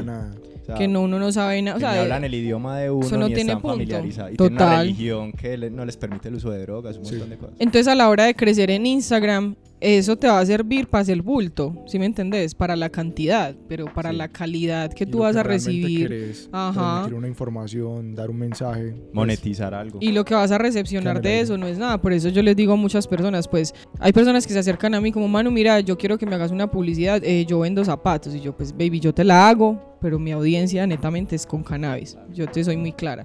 O sea, si sos una marca de semillas, te lo juro que te garantizo que entre esas 4.000 a 5.000 personas van a seguirte un montón. Y van a, a llegarte y van a, a no sé qué, y se comprueba. Y de hecho las personas pues tienen el retorno de que vuelven y me pagan la publicidad y ta, ta, ta. Pero ya pues es como una audiencia muy selectiva y ahí es donde está lo orgánico. Digamos, yo tengo con mi Instagram, yo creo que ya unos 8 años. Y apenas tengo 28.600 seguidores, algo así. Sí, porque a comparación, o sea, hablando de, audiencias así. 2000, por Dios. ¡Qué esperanza! Fue apenas a 2000. Pero ¿saben qué me he dado cuenta y he analizado mucho de que son los tiempos? Anteriormente la cantidad de seguidores no era relevante, ni para el comercio, ni para la Sí. industria, ni para nada. Entonces no había un proceso de agilizarlo, no había un proceso de nada. En ese momento mi segunda cuenta tiene conmigo cinco meses y ya están 9.900 seguidores. Bueno, o sea, ¿cuál es el objetivo de, de tener una segunda cuenta? En caso tal de que pase algo con la primera... Total, o sea, el contenido es diferente porque yo lo que hago en Manuela Montenegro 1 es como, eh, como poner cosas muy selectas, es decir, fotos muy selectas, como cosas como muy, obviamente por cuidarme de las leyes de Instagram que son bastante complicadas. En Manuela Montenegro 2, que es una cuenta privada, lo que hago es poner todos los videos, ya lo que es parafernaria, los fails, las atacadas fumando, las derretidas, o Donde sea, se le quedó el filtro en la boca. Total, cuando se queda el filtro en la boca. Ay, eso es lo peor. Eso, como más contenido, como más, un poco más tranqui, más, más divertido, más de entretenimiento. Y también funciona, pues obviamente, perfecto como una cuenta backup, que todas las personas tendríamos que tener una cuenta backup. No veo una cuenta backup de la voz del canal. No, verdad, ahorita. Manu, ahorita Manu nos hablaba del tema, pues de pronto para los que les gusta estar metidos en el cuento de redes sociales. Hoy en día están hackeando mucho las cuentas. Mucho. Y Manu nos Total. contaba No, y, que... y procesos de estafa también y procesos de ya empezar a decir a la gente, devuelvo la cuenta si me paga. tan". Ujú. y, son con- y son demasiado dinero. Entonces, Manu ahorita, Manu ahorita nos contaba como de, de un tip que pueden tener en cuenta, que nos gustaría que nos lo explicaras, Manu, não ¿Qué puede hacer la gente para tener de pronto un nivel mayor de seguridad en caso tal de que puedan ser víctimas de un robo de una cuenta? A ver, primero que todo, Instagram ofrece las opciones perfectas porque al principio solo habían dos, que era como una autenticación. Pregunta secreta. Ajá. Comida favorita. Comida favorita. Y empezaba usted, hamburguesa, papa, salchipapa, eh, salchoneta. Bandeja paisa. De todo. Bandeja paisa, Bandeja paisa. A poner todo ahí. chunchurria. Hasta que le daba tamal, como que era el tamal. Yo no pensaba que fuera el tamal. No, ¿Te gustaba el tamal? Jamás. Te hubiera invitado a comer tamal. Pero en sí ya en este momento tiene tres pasos. Uno es por Google, otro es por tu teléfono, que esos son los dos más fáciles de hackear. Porque son pues como, sí, son los dos más fáciles de hackear. Y ya el tercero que, que adaptó Instagram es una aplicación que se llama como Duos y la otra es como Echo o, o algo así. Yo tengo la Duos y lo que hace es que ellos generan unos códigos de, de seguridad que se los pide a cualquier tipo de dispositivo que intente. Qué bien. Y son códigos hasta de 10 y 17 dígitos y algunos son de 6, tú puedes escoger pues como la, la cuestión. Y se están refrescando cada 24 horas. Mm. Entonces esa es la seguridad, Ah, ok. que, que todo el tiempo están, cada vez que tú abres la aplicación te lanza unos nuevos códigos. Como la clave dinámica que tiene. Eso, funciona este exactamente como la clave Ah, dinámica, así, de esa forma. Pero tienes que tener la aplicación descargada y activa y enlazada con la cuenta de Instagram cuenta. y con la cuenta de Facebook, porque Ah, es muy excelente. delicado. Hay gente que tiene la cuenta de Instagram así súper protegida, pero en Facebook no tiene nada de protección. Y están directamente enlazados porque Facebook e Instagram ya son uno. Sí. O sea, ya yo odiaba Facebook y me tocó reactivarlo cuando ya hicieron esta unión tema de la seguridad. otra vez. Ajá, para la seguridad más que todo. Manu, a ver, en ese proceso de venta, vos sos una mujer muy atractiva, sos una mujer muy bella. Gracias. ¿Cómo has manejado ese tema de que el man que empiece, ah, no, va todo encaminado a una venta de un vaporizador, ah, no, venga, vamos a salir, ¿te ha pasado Inmediatamente le digo, no he pagado el arriendo, me va a colaborar. Mentira, eso? no, no. Chao, chao. Le pasa como el meme de Homero metiéndose en la, en la hierba. En la hierbita, sí, sí, sí, sí. Parce, Me- y trabajas sola. Ya nos dimos cuenta que no, pero trabajas sola, todo el cuento, cómo es la vaina, la persona que te ayuda, cuál es su función, todo. A ver, pues estaba, yo siempre lo he hecho todo sola, totalmente sola. Pero ahorita sí estoy trabajando con una persona, pues que es uno de mis mejores amigos que está por acá, Alejo, a la, a la derecha, Alejo. saluda acá en la cámara, un saludito.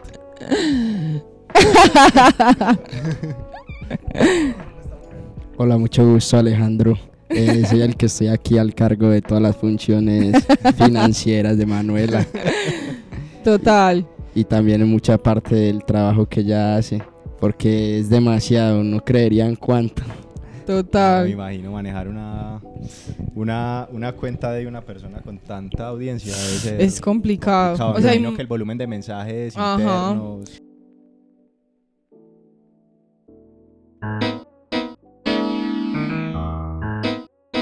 ¿Qué tal amigos? Esperamos que estén disfrutando de este contenido. Esta es una pequeña pausa para recordarles que La Voz del Cannabis es un podcast independiente. Esto se refiere a que absolutamente todos los gastos de la creación del contenido y todo lo que esto conlleva es asumido por sus creadores. Así que si estás interesado o interesada en donar y apoyarnos en el sostenimiento de este proyecto, puedes ingresar a nuestro perfil de Patreon en el link en la descripción de este audio o de este video si te encuentras en YouTube. Adicional a esto, en nuestro perfil de Instagram está el link en el cual también puedes ingresar al perfil de Patreon y apoyarnos con una donación desde un dólar en adelante. Un abrazo y continuemos entonces con nuestro capítulo.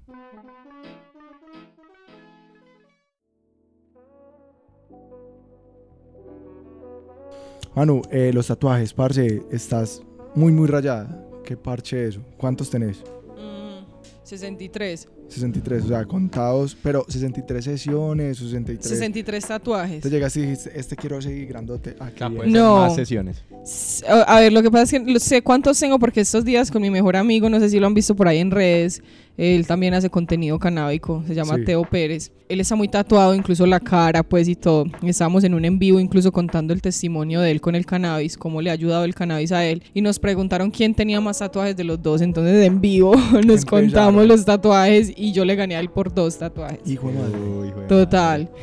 Sino que él se ve un poco más tatuado porque pues está el cuello, la cara, no sé qué, ta, ta, sí. ta. Entonces sí es más... Manu, y bueno, y asociamos el cannabis, esto, la semana pasada lanzamos un programa de también que hablamos de tatuajes y cannabis, ¿Cuál es tu experiencia cuando unes tatuajes y cannabis? Exacto. Antes, Por ejemplo, después, durante, Hoy ¿qué? tienes una cita para hacerte un tatuaje. ¿Cuál es tu ritual con el cannabis? Primeramente irme con la artillería pesada, o sea, pensar qué tipo de tatuaje. Si yo sé que es un tatuaje que me voy a tardar dos horas, pues me llevo un vapo. Pero si yo sé que es un tatuaje que son sesiones de, que he tenido sesiones de 10 horas, Mierda. 9 horas, 12 horas, que es, fue- son unas pelas así, que uno queda diosito. Ya ahí sí, yo no, no, no, no, no, espérate, yo me empaco mi mini one viajero, mi respectivo torch, todo bien mitad de lo que yo me, me puedo dar un dab acá mientras me matas. Total, o sea, yo me anestesio y la gente es como que, pero es que te va a doler más. Jamás. A ti no. Para mí el cannabis O sea, sea antes de eres partida. antes, durante, después. O sea, Ah, yo tengo que estar vapeando mientras me están tatuando. Tengo que hacerlo antes, llegar en la super traba así ancestral, literal, en la alfombra voladora. Y después, obviamente, para anestesiar el dolor, todo. Hashtag Sigo. DMT. Hashtag de... total, total, sí. Y los tatuajes en sí, pues, a ver, nunca pensé como que quiero, siempre desde que estaba muy pequeña quería estar muy tatuada. Yo me acuerdo que tenía unos 5 años y mi padrastro, pues como les contaba, era músico, entonces mantenía mucho eh, que en la feria de la música, que en ensayos, entonces me di la oportunidad desde muy pequeña de conocer muchos tipos de personas. Conocimos un artista performance de estas cosas que se ponen, no sé muy bien cómo se llama esa práctica, que se cuelgan como en unos ganchos de la piel y Ah, no sé qué. Que es como fuerte, ¿cierto? Es fuerte, sí. Sí. Entonces vimos esta práctica, no sé qué, y este se llamaba Geo, era un amigo de mi padrastro, y estaba totalmente tatuado, y yo con cinco años decía, Dios mío, por Dios, que es este monumento, monumento a la, a la perfección, Qué lindo. tatuadísima. Y a los 13 años me tiré de cabeza con el primer tatuaje. Entonces le dije a mi mamá, o me acompaña, o me voy y me lo hago, Pero me lo hago. pero me lo hago. la noche tengo tatuajes. Y si me va a echar, écheme. Y si me va a dejar de hablar, déjeme de hablar. Y haga lo que quiera. Si se va a parar en las pestañas, yo le ayudo.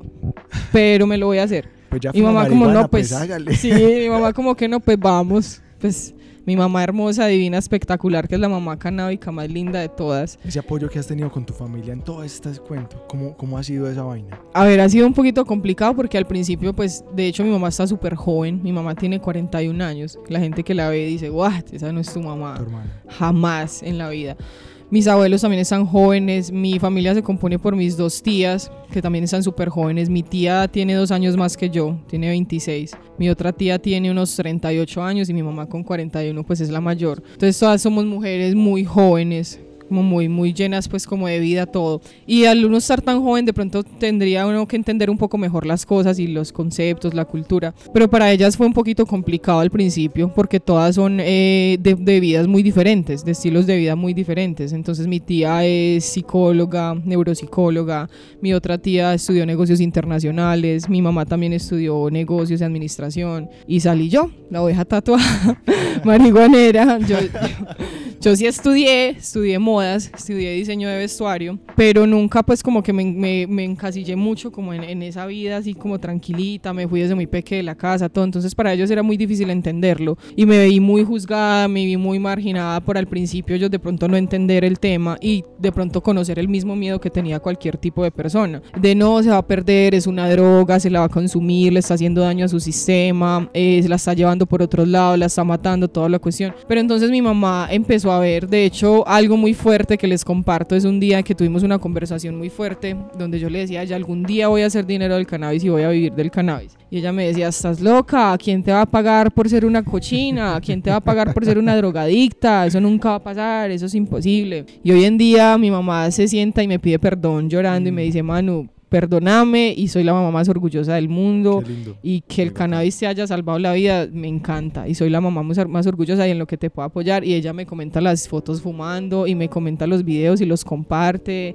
Y es súper, también es paciente. Ella no consume cannabis de uso psicoactivo, no fuma, no vaporiza, pero se toma sus goticas sublinguales siempre. Ajá. Excelente. Hay otra vaina en vos. Ajá. Chévere, chévere. Para esa pelada, le gustan mucho los videojuegos, ¿no? Sí, soy re gamer.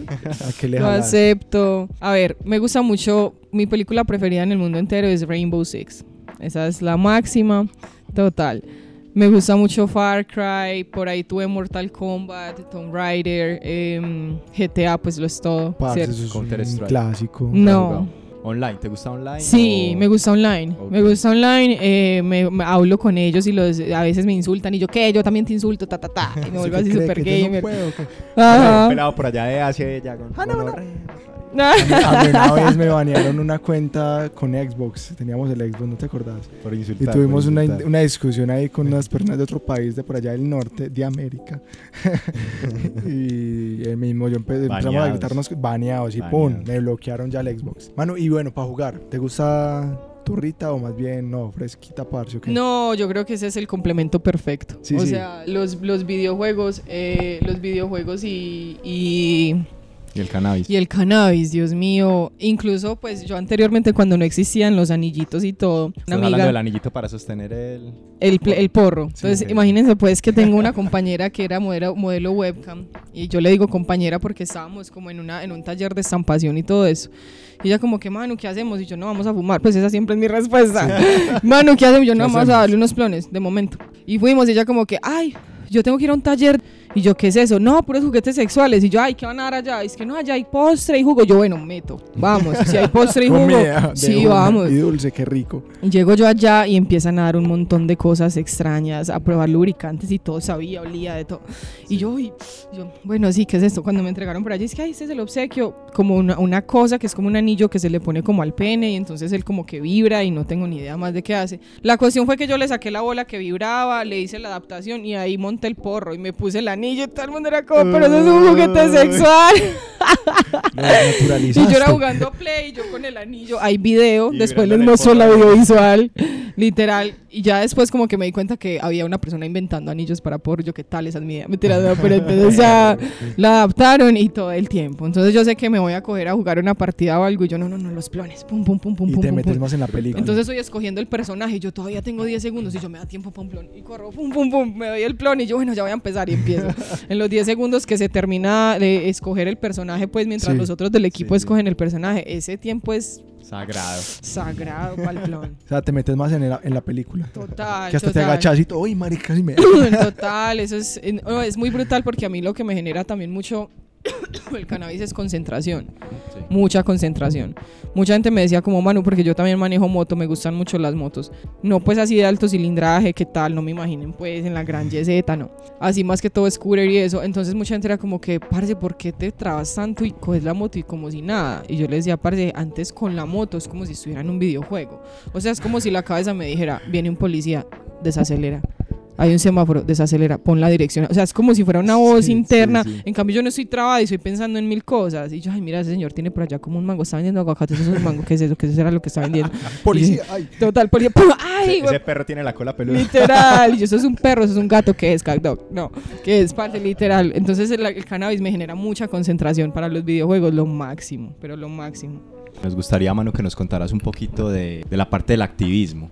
Ya nos has hablado mucho de Tani, que fuiste paciente. Hoy en día vemos que, que sos como representante o que le das duro pues al tema de- del activismo pues con esta fundación. Ajá. Bueno, a ver, em, como les estaba contando ahorita, yo con Tani llevo ya muchos años como paciente y también pues trabajando en pro de Tani. Tani es un colectivo, tenemos alrededor de 700 pacientes en todo Colombia con diferentes tipos de patologías o enfermedades que pueden ser entre epilepsia, eh, cáncer, depresiones, ansiedades, diabetes, fibromialgia, psoriasis, VIH y hemos tenido casos muy muy bonitos y avances muy chéveres desde la parte medicinal. Uno de los más valiosos, por ejemplo, es el de John, de cómo con John se logró el hecho de, de- de llevar su VIH de positivo a negativo por medio del cannabis y contrarrestar toda la, la parte de la piel y, y- y- y de la dermatitis tan fuerte que sufrió él, pues como por esto. De hecho, tú tienes un video del Total, testimonio. ajá. Otro muy bonito también es Edwin. Edwin es una persona que tiene cáncer y pues le daban, hace muchos años le decían que ya pues no, vi- no seguiría con nosotros. Y gracias al cannabis no ha tenido que pasar por procesos de quimioterapia Qué bien. Ni, ni radio, ni nada de ese tipo de cuestiones, sino que con sus, con sus dosis y sus, y sus fórmulas pues concentradas de cannabis especializadas obviamente pues para él, ha seguido y ha seguido con su vida y con su cuestión. Entonces yo verdaderamente, si soy muy sincera, yo era muy apática a toda la parte social cuando estaba, no conocía a Tani. Yo era muy, muy darks, así, muy cero eso, no quiero hablar con nadie. Pero empecé a darme cuenta de, de los niños, de, de, o sea, de todo lo que hacía Tani, que era una, una función tan increíble y de la sensación que me daba el hecho de poder ayudar a otra persona, de saber que yo podía estar ahí y que con algo que me gustaba tanto, que era esto, yo podía ayudar a otra persona y encima desmentir lo que decía esa persona sobre la planta y encima mostrarle a mi mamá y llegar y decirle, mami, imagínate que hoy en el colectivo hablamos de ta ta ta y hay un niño que ta ta ta ta ta ta y que mi mamá pudiera entender eso, ta ta ta. O sea, que era un conjunto de tantas cosas que yo dije, no, pues Dios mío, esta parte social tiene que, tiene que crecer y tiene que darse cuenta la gente de eso. Entonces lo que hace Tani más que todo es crear la medicina para los niños, obsequiarla, obviamente, tomar el testimonio, ver el beneficio y ayudarlos en otros tipos de aspectos de la vida, como pueden ser que entonces el día de los niños, que la entrada al colegio, que donaciones de pañales, donaciones de otros medicamentos, pues porque obviamente el cannabis medicinal juega una parte muy importante, pero hay unas patologías que necesitan acompañamiento de otros tipos de, medicinas, pues o de, o de, fármacos y todo ese tipo de cuestiones y pues eso también es costoso, ya todos conocemos nuestro hermoso sistema de salud. Mm. Entonces, pues para más que todo eso es lo que se está tratando. Ahorita hay algo pues también grande que se está haciendo que es como eh, darle comida a los habitantes de calle y ofrecerles pues como CBD de forma de que esto les pueda ayudar como en la reducción de daño de otras sustancias Sí, y, en, claro. y en los síndromes de abstinencia porque son muy fuertes. Entonces ahí es donde la gente no podría llamar al cannabis como, como una droga o algo que vaya a generar drogadicción. Pues sí puede ser llamada una droga porque tiene efectos psicoactivos, pero no de pronto que genere todo eso que hay detrás que dice la gente que genera. Ujú. Todo el tema de la dependencia, Ajá. Del daño físico. Sí, pues ya que se te comió Mm. el diente, pues literal, todo ese tipo de cuestiones, porque antes el cannabis mira lo que está haciendo, o sea, generando Activación celular. Ajá, y generando un beneficio desde el sistema nervioso para todas estas personas que alteran y llevan años alterando su sistema nervioso con otro tipo de... Y no solo su sistema nervioso, hablando del sistema nervioso como controlador de mayor parte de las funciones del cuerpo, ¿cierto? Entonces, pues el, el CBD genera mucho beneficio en esto y el- la parte del cannabis medicinal. Entonces también eso es como lo que hace Tani, más que todo como, como unirnos sin ningún tipo de ánimo de lucro, sino simplemente unirnos por el amor que le tenemos a la planta y porque sabemos que hay personas que, que están viviendo de esto y que lo necesitan para vivir y que dependen de la medicina que se les da y, Y hay que que... darles calidad de vida. No solamente es mostrarles a ellos Total. que vos estás enfermo y mira que aquí solamente te vamos a tratar de curar o te vamos a curar, sino que también acompañarlos, darle calidad de vida a esas personas, acompañamiento en su educación. Más allá de que estar enfermo, sos una persona que también puede disfrutar la vida con calidad. Entonces es lo que yo he visto que también se ha hecho. total y siempre bueno. como sin el beneficio de dinero porque nosotros entendemos y de pronto una, una de las formas en que entendemos el trabajo que hacemos en Tani es que digamos muchas empresas trabajan como, ah sí mira creamos este producto, entonces ustedes son los que están enfermos, ustedes son los que lo necesitan, entonces pues cómprennos. Nosotros vemos la forma de que trabajamos por este producto, trabajamos todos en conjunto, tenemos una comunidad y hay gente de afuera que quiere aportar y puede aportar de una forma económica, una forma en labor, una forma en, en mano de obra, en lo que quiera que sea aportar, que, que quiera aportar y es gente que no le está faltando, sino que antes le está sobrando. Entonces es como verdaderamente redireccionar y dividir bien como ese poder que se puede generar con, la, con el cannabis y con la medicina, porque eso también obviamente puede generar dinero a la hora, digamos, de decir de o alguna cuestión así, sino no darle más poder al poder, sino mantener la medicina donde la necesitamos y ya las personas que quieran desde su poder inyectar, pues ya es, si me entienden, ya es muy, muy diferente. ¿Cuán- ¿Cuánto lleva ya Tani funcionando? ¿Sabes? Sí, lo que pasa es que Tania anteriormente tenía otro nombre y estaba conformado por otros, otras personas más. Entonces, en lo que lleva de Tani va más o menos unos cuatro años funcionando siendo solamente Tani. Pero la labor de Pasco es una labor de años, años, años. Shout out para Juan Sí, Pasco. shout out Pasco, que sensei de vida, Hashtag. mejor amigo, lo amo con todo mi corazón y él lo sabe que...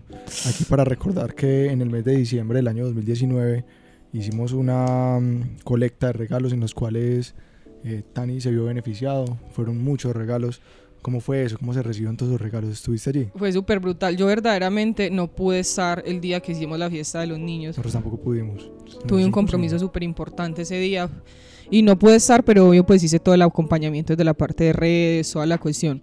Y pues yo edité todo el material que ya después subimos y no me di cuenta de que los niños súper felices, o sea, de verdad las mamás, porque ustedes saben que obviamente tener un hijo no es solamente pues tenerlo y darle comida y darle lo necesario, sino que también hay que fomentar esa parte, los juguetes, las salidas, todo eso, entonces para ellas es muy complicado demasiado. Y queríamos como hacerlo muy lindo y todo, porque el año pasado fue un año un poquito complicado para Tani, pues varios de los niños pacientes y no otros no niños fallecieron pues lastimosamente. Y eso como que nos pegó muy duro a todos y como que, ah, entonces queríamos que la fiesta de los niños fuera como algo muy, muy bonito, un espacio así muy chévere.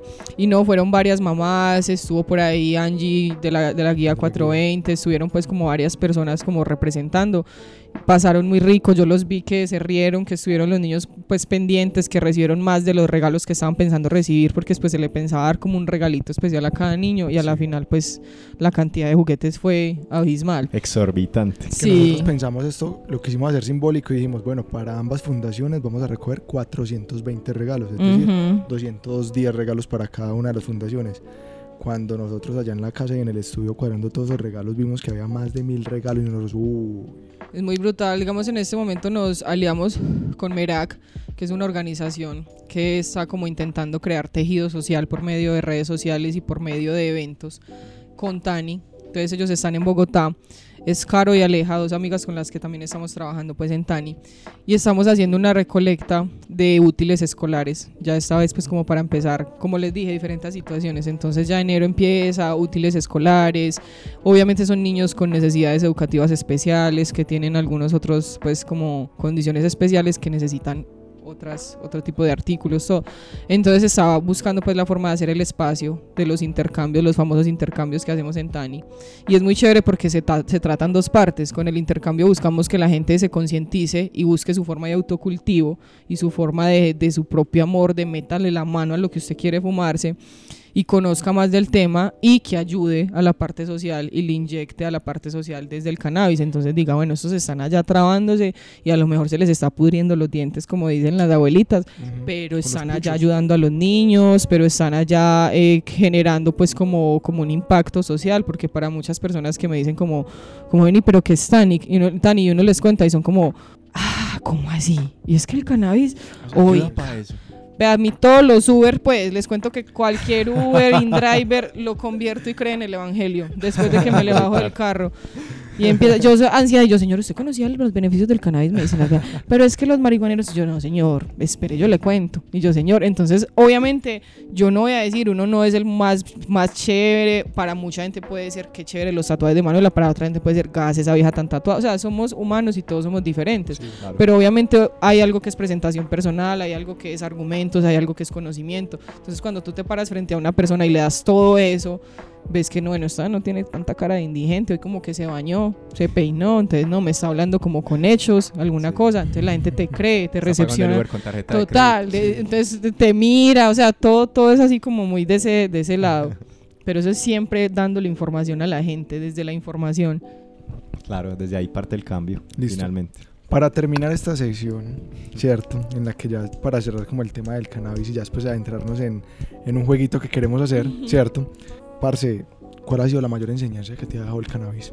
Sea personal, sea colectivo, lo que sea. Pregunta de Reina, a ver. Pregunta de Reina. Muchas gracias. Buenas noches para todas. Buenas noches, gordas. A ver, eh, realmente, así como enseñanza, la más, más grande, gigante que me ha dejado el cannabis es no juzgar sin, sin, sin conocimiento. O sea, no juzgar desde el desconocimiento, porque no juzgar como desde ese desconocimiento, porque yo también estuve de la otra cara y yo también en algún momento, tal vez era una niña, pero también en algún momento hasta dudé de mí y llegué a ponerme en una posición en la que decía, me siento mal por trabarme, me siento mal por eso, entonces me juzgué y juzgué a una comunidad entera y juzgué a un... Entonces yo digo que la enseñanza más grande es de, de no juzgar nunca, jamás, sin, a nada, ni a nadie, sin tener como una base clara, un argumento fuerte o de peso, o hablando desde el conocimiento. Si tú conoces lo que, lo que, de lo que vas a hablar, hazlo, y si tienes que juzgarlo, júzgalo, pero si tú no lo conoces, no. Porque entonces yo no, yo me sentí tan mal cuando yo vi niños que tenían hasta 40 convulsiones en un día a pasar a no tener un, a tener una cada vez 15 días, cada 20 días, y uno decir, es que la marihuana gas, Dios mío, ahí es donde usted se tiene que analizar como persona y decir, verdaderamente la estoy satanizando o estoy dando mi opinión porque yo respeto mucho y de hecho comparto mucho con mucha gente que no consume y que no y que no, no hacen parte de, de la comunidad del cannabis ni de la parte medicinal ni de la parte psicoactiva y no hay ningún tipo de problema pero ¿por qué? porque es aceptación mira no lo entiendo no lo conozco no lo no lo no lo acepto no lo no lo tomo como para mí pero desde afuera lo, lo comprendo y lo respeto y no te no te hago daño. Entonces, para mí, yo digo que eso fue lo, como el choque más grande, como de que me sentí mal mucho tiempo, como, uy, yo porque estaba juzgando esto tan grande. Tremenda enseñanza, la verdad. Manu, ya, pues finalmente, como para cerrar esta parte, consejos o unas palabras que les quieras dar a las personas que de pronto necesitan una inspiración, un empujoncito para potenciar sus redes sociales, su negocio, o personas que se quieren meter en el mundo del cannabis y vivir 100% de él. Pues a ver, primeramente que sean muy ustedes, mucho, mucho, mucho, que sea mucha naturalidad de sus partes, que, que todo el contenido que creen sea desde el conocimiento, desde el testimonio, desde experiencias personales. No somos expertos, yo no me siento ni la doctora del cannabis, ni me van a ver así con el, con el consultorio y la gafa hablando, pues, o sea, eso no, va, eso no va a pasar, porque yo les hablo desde lo real, desde lo que para mí es, es tangible de esa manera, de lo que yo pude tocar en, una, alguna forma y entender y exteriorizar en este momento. Entonces yo digo que ese es el éxito y esa es la clave de las redes sociales, entregar todo lo que es orgánico.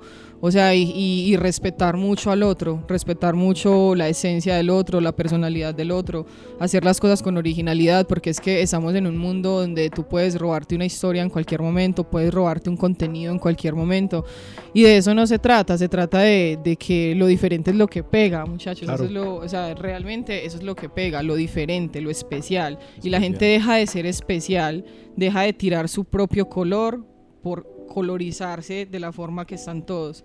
Entonces uno viene con sus propios colores por dentro y todo el tiempo está intentando verse del color que están los otros sin entender que, que este es el mío. O sea, mira, Sí. así soy yo. Entonces todo el tiempo van a haber críticas feas, van a haber críticas buenas, eh, te van a dar palo porque sí, porque no, te van a alabar porque sí, porque no, pero ¿qué hay que hacer? No perder el foco y mantenerse original. Para mí esa es la clave de redes sociales totalmente, de, de que todo sea original, su contenido, sus palabras, su entrega, su, su- todo, todo, todo. Y siempre en la calle ser la misma persona, porque también me he topado con personas que en redes sociales tienen así la personalidad en las nubes y vos las conoces de frente y vos decís como que, "¿Dó- ¿dónde me vuelven mi dinero? Por favor, ¿qué es esto? Me tumbaron. Qué buen consejo, parce. Y vamos a hacer este jueguito, parce. Un jueguis. Un jueguito, ¿cierto? Es pequeño. Primero lo habíamos pensado de alguna manera, pero ya en este momento lo reestructuramos.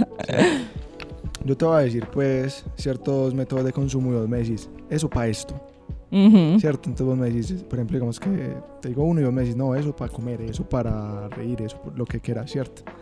Te digo a vos que eh, consumir hierba en bong, ¿para qué? O sea, vos llegas a decir que chimba, pero para esto. No me hagas reír. vida. Pero me tengo que dar un plan, si no, no puedo Ah, bueno, responder. listo. Entonces un, bonga- un bongazo es para responder. Para responder una pregunta. da gusto verla fumar.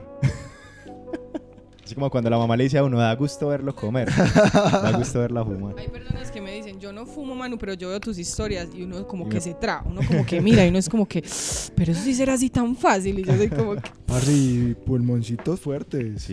No tosió ni nada, berraquita.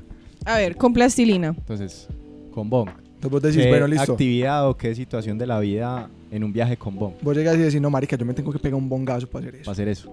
Ah, por ejemplo, en una situación de mucha tensión que usted sabe que usted dice, no, yo no soy capaz, no, yo no, yo no soy capaz, yo no soy capaz de hacer, pégase un boxazo. Yo, yo he dado ese consejo. Por ejemplo, una amiga, estábamos acá, no, parce, yo le voy a terminar, yo le voy a terminar, es que yo ya no soy capaz, mano, yo ya no soy capaz de estar con él. Y yo, baby, no, no, pero es que yo no soy capaz, y yo lo veo de frente, yo no soy capaz, yo, venga, desde un plon. Y la gente, venga, pa.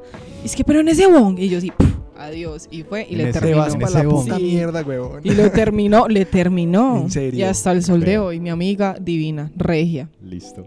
Listo, la siguiente situación, con DAPS.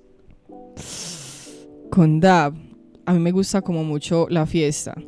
Y puede sonar muy extraño, muy contradictorio porque depende de lo que estés consumiendo, el DAP te apaga porque es muy fuerte, es un shot directo al torrente sanguíneo, puf, limpio en el cuarzo, sin combustión, sin nada, así, ta. Sí. Pero a veces, por ejemplo, en unas fiestas solía darme dabs de sativa y eso me ponía así re Super super high. hype, así en la mejor. Entonces siento que los dabs Para bailar. Sí, como para sentirme muy, muy, muy enérgica, pero obviamente fumando pues algo que sea más sativa. Porque si no, pues te vas a dormir, Gors, después de los tres dabs. Un porrito en papel. Mm, para salir a podcast, caminar. Para hacer un podcast. Sí, para, por ejemplo, para hablar y para salir a caminar o conectar con la gente, como para, para esas tres cosas. El porrito en papel, yo digo que lo conecta uno mucho con la gente, como que esa, esa pase y, ah, dame los plones, de que uno está por ahí en la calle y yo he pedido los plones a gente que no la conozco. Sí. Sí. ¿Y ¿Lo asociarías también en el porro en blunt o tenés otra actividad mejor también para el porro? No, el blonde, el blonde me hace sentir como con fuerza. El blonde me da, a mí los papers me hacen sentir como que es algo relajado, pues como que estoy acá fumando tranquila. Pero si yo pego un Backwoods o un Dodge Master o, o no sé, cualquier, Swisher. sí, lo que, lo- alguno que esté ahí. En estos días probé un Palm Twist y está, uff, delicioso. Entonces, para mí, esos cueros son para algo especial. O sea, si tú me ves un Backwoods acá y lo vas a pegar y yo, ¿qué tal? Eso es para una hierba especial. Pues los blondes son como un, No algo no diferente. ciela. sí, sí. No. Son ocasiones especiales. Vaporizador. El vaporizador para todo. Sí. Pero el vaporizador más que todo como para cuando no lo podemos hacer o cuando tenemos como eh, la restricción. Eso, el vaporizador es perfecto para cuando el momento no se presta. Entonces usted quiere estar muy high, pero el momento no se presta, no es Estamos la en la disco, cerrados, todo el cuento. Total, o está usted en la fila de Claro, no sé, la en la- donde la mamá, así, en Crepes and Waffles, comiendo el crepe con la mamá. Y dice, "Ah, adiós, inmediatamente quedó divina. Bueno, pregunta indiscreta. Para el sexo, ¿qué método te gusta utilizar? A ver, yo siempre estoy high, ¿O qué variedad? entonces no creo que haya una variedad para el sexo, pero sí recomiendo usar CBD para cuando uno va a tener relaciones sexuales. Sí. porque relaja demasiado el cuerpo y es un relajante muscular también, natural. Entonces, también en la parte eh, mental, desde el sistema nervioso, hace muchas cosas y incrementa la producción, pues como de algunos eh, neuroquímicos, por decirlo así, entonces te pone como en un estado de más serenidad, más tranquilidad. Entonces yo digo que puede haber un disfrute más, más fuerte y de hecho hay muchos estudios pues que los comprueban. Sí. No es que les estoy hablando aquí pues mierda, no, o sea, hay estudios que lo comprueban. Vamos a darle a los seguidores del club de fans de Manuela. vamos a, a bombardearla casi. Parce, vos, ¿qué? ¿Tenés pareja o no tenés pareja? No, Sola. Ey, soltera. ahí va. ¿Cómo se conquista Manuela? Uno llegar y decir, parce, mira, ve, te traje estas flores, estos chocolates. O marica, mira, ve, qué chimba de hierba. No me traiga nada. Tráigame una personalidad y unos tenis super chimbas. Mentira, pero una, una personalidad. Uy. Obvio, obvio, los tenis, el estilo, todo. Pero en Los sí, para mí es la, la personalidad. O sea, literal, yo soy cero. Cero que, que me gusta. Sí, pues. o sea, antes eso me caga porque siento que me ponen en una posición como, como, como que me, me minimizan, ¿sí, Sí. me entiendes? Como que, ay, te recojo en mi carro. O sea, yo no puedo tener un carro, pues vos sos lo más chimba porque tenés un carro y yo soy un una boba y puta porque me vas a recoger. Sí, sí. ¿qué tal? Pero entonces si me dice como que no, que, que te gusta comer cualquier, ah, la hamburguesa, vamos a comer hamburguesa, o sea, relajado, ya el Sí, marica llegó en el recarro, ¡ah! ¿qué tal el recarro? Pero entonces es muy diferente, es como la sutilidad y más que todo como esa entrega de personalidad y de originalidad. Sí. Cuando uno encuentra cosas diferentes en las personas, porque estamos en el tiempo en que todo es una réplica de todo. Entonces todos los hombres son iguales, todas las mujeres actúan de la misma forma, todas las personas actúan de la misma forma, entonces... Mano, ¿algún estereotipo físico de hombre? O Rayado, fumete, alto, bajito, bajito, gordito. con tatuajes. Me gustan las neas, lo tengo que aceptar. Así O sea, pero no, hay tipos de neas, hay tipos de neas, hay tipos de neas porque hay neas chirris, Neas asquerosas. chimbas y neas- Mentira, no, sino que soy mucho así como de, de me gusta ese estilo urbano, me gusta que los hombres se vean como hombres, o sea, que, que me den esa sensación de ropa grande, de, de vuelo rico, de, de me veo bien, estoy así como, como, como fresh, como... Sí, sí. No me gusta pues así El como swag, el mocasincito, pues trabajo así. por ¿Te la gusta el swag, el swag? Eso, eso me gusta. Eso eso es lo que me gusta como a la hora del estereotipo. La cara sí puede ser un híbrido entre Ronaldinho y Wendy Zulka. y yo realmente ahí Parecía la de no. los tiros, marica, como 40. Parce, dispara así de un momento a otro.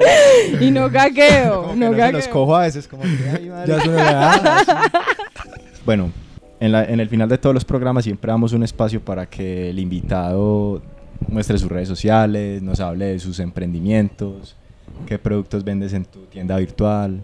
Bueno, no, pues Ah, nos hables de Tani también. son tres arrobas que yo creo que ya pues los han visto. Arroba Manuela Montenegro con triple O, para que no se les olvide. Arroba Montecu Shop y arroba Tani Colectivo de Pacientes, así como está. Exacto, todos, sin ningún punto, sin nada. Eh, es muy especial la información que van a encontrar ahí y es muy constante y nada, yo creo que ya les voy a dejar ahí la intriga para que vayan y Y busquen. lo sigan entonces. Parce, ya, final. ¿Cómo te sentiste con nosotros en la voz del cannabis? ¿Qué No, tal? Súper chévere. Era todo lo que esperaba porque quería sentirme como con parceros, Sí, parce, así, sí con tranquilidad. O sea, me gusta mucho la naturalidad y me sentía así perfecto. O sea, me gustó mucho que todo fuera muy natural, muy tranquilo. Por acá, esta es tu casa. Bienvenida cuando quieras. Ay, Casa, muchas gracias. Muchas gracias por recibirnos. Sí, de verdad que súper bonita tu energía y, y acá en adelante nació otra bonita Y amistad. el último tiro, Sí. el último tiro. de la cannabis y Manuela tiro y el último. Pero es que los tiros son así todos Eso naturales. sale, es que eso sale. Eso. Siempre ese hashtag Snoop Dogg ya. Remarcado. Y bueno, chao. La voz del cannabis, el programa que le va a tu mente sin que sean las 4.20. Bueno, para concluir este interesante capítulo, podemos decir que Manuela Montenegro es una mujer que rompe los esquemas, nos sorprende demasiado y nos deja una enseñanza muy grande, y es que hay que tener carácter, determinación y pasión para lograr algo tan increíble y genial como vivir 100% o hacer negocio de la milenaria planta del cannabis. Esta es La Voz del Cannabis, el programa de Andrés Lara y Cristian Restrepo quien les habla, el programa que eleva tu mente sin que sean las 4.20. Recuerden seguirnos en todas las redes sociales como Instagram, Facebook, Twitter y en todas las plataformas de audio como Spotify, Apple Podcast, Deezer, etcétera, etcétera. Estamos absolutamente en todas. Y en YouTube recuerden que este capítulo será subido como video podcast. Si nos quieren ver y reírse un rato charlando con Manuela Montenegro, están invitadísimos a nuestro canal de YouTube para que se suscriban. En todos lados nos encuentran como La Voz del Cannabis Podcast, el mejor podcast de habla hispana sobre la milenaria planta del cannabis. Un abrazo, diviértanse, pero sin hacerse daño.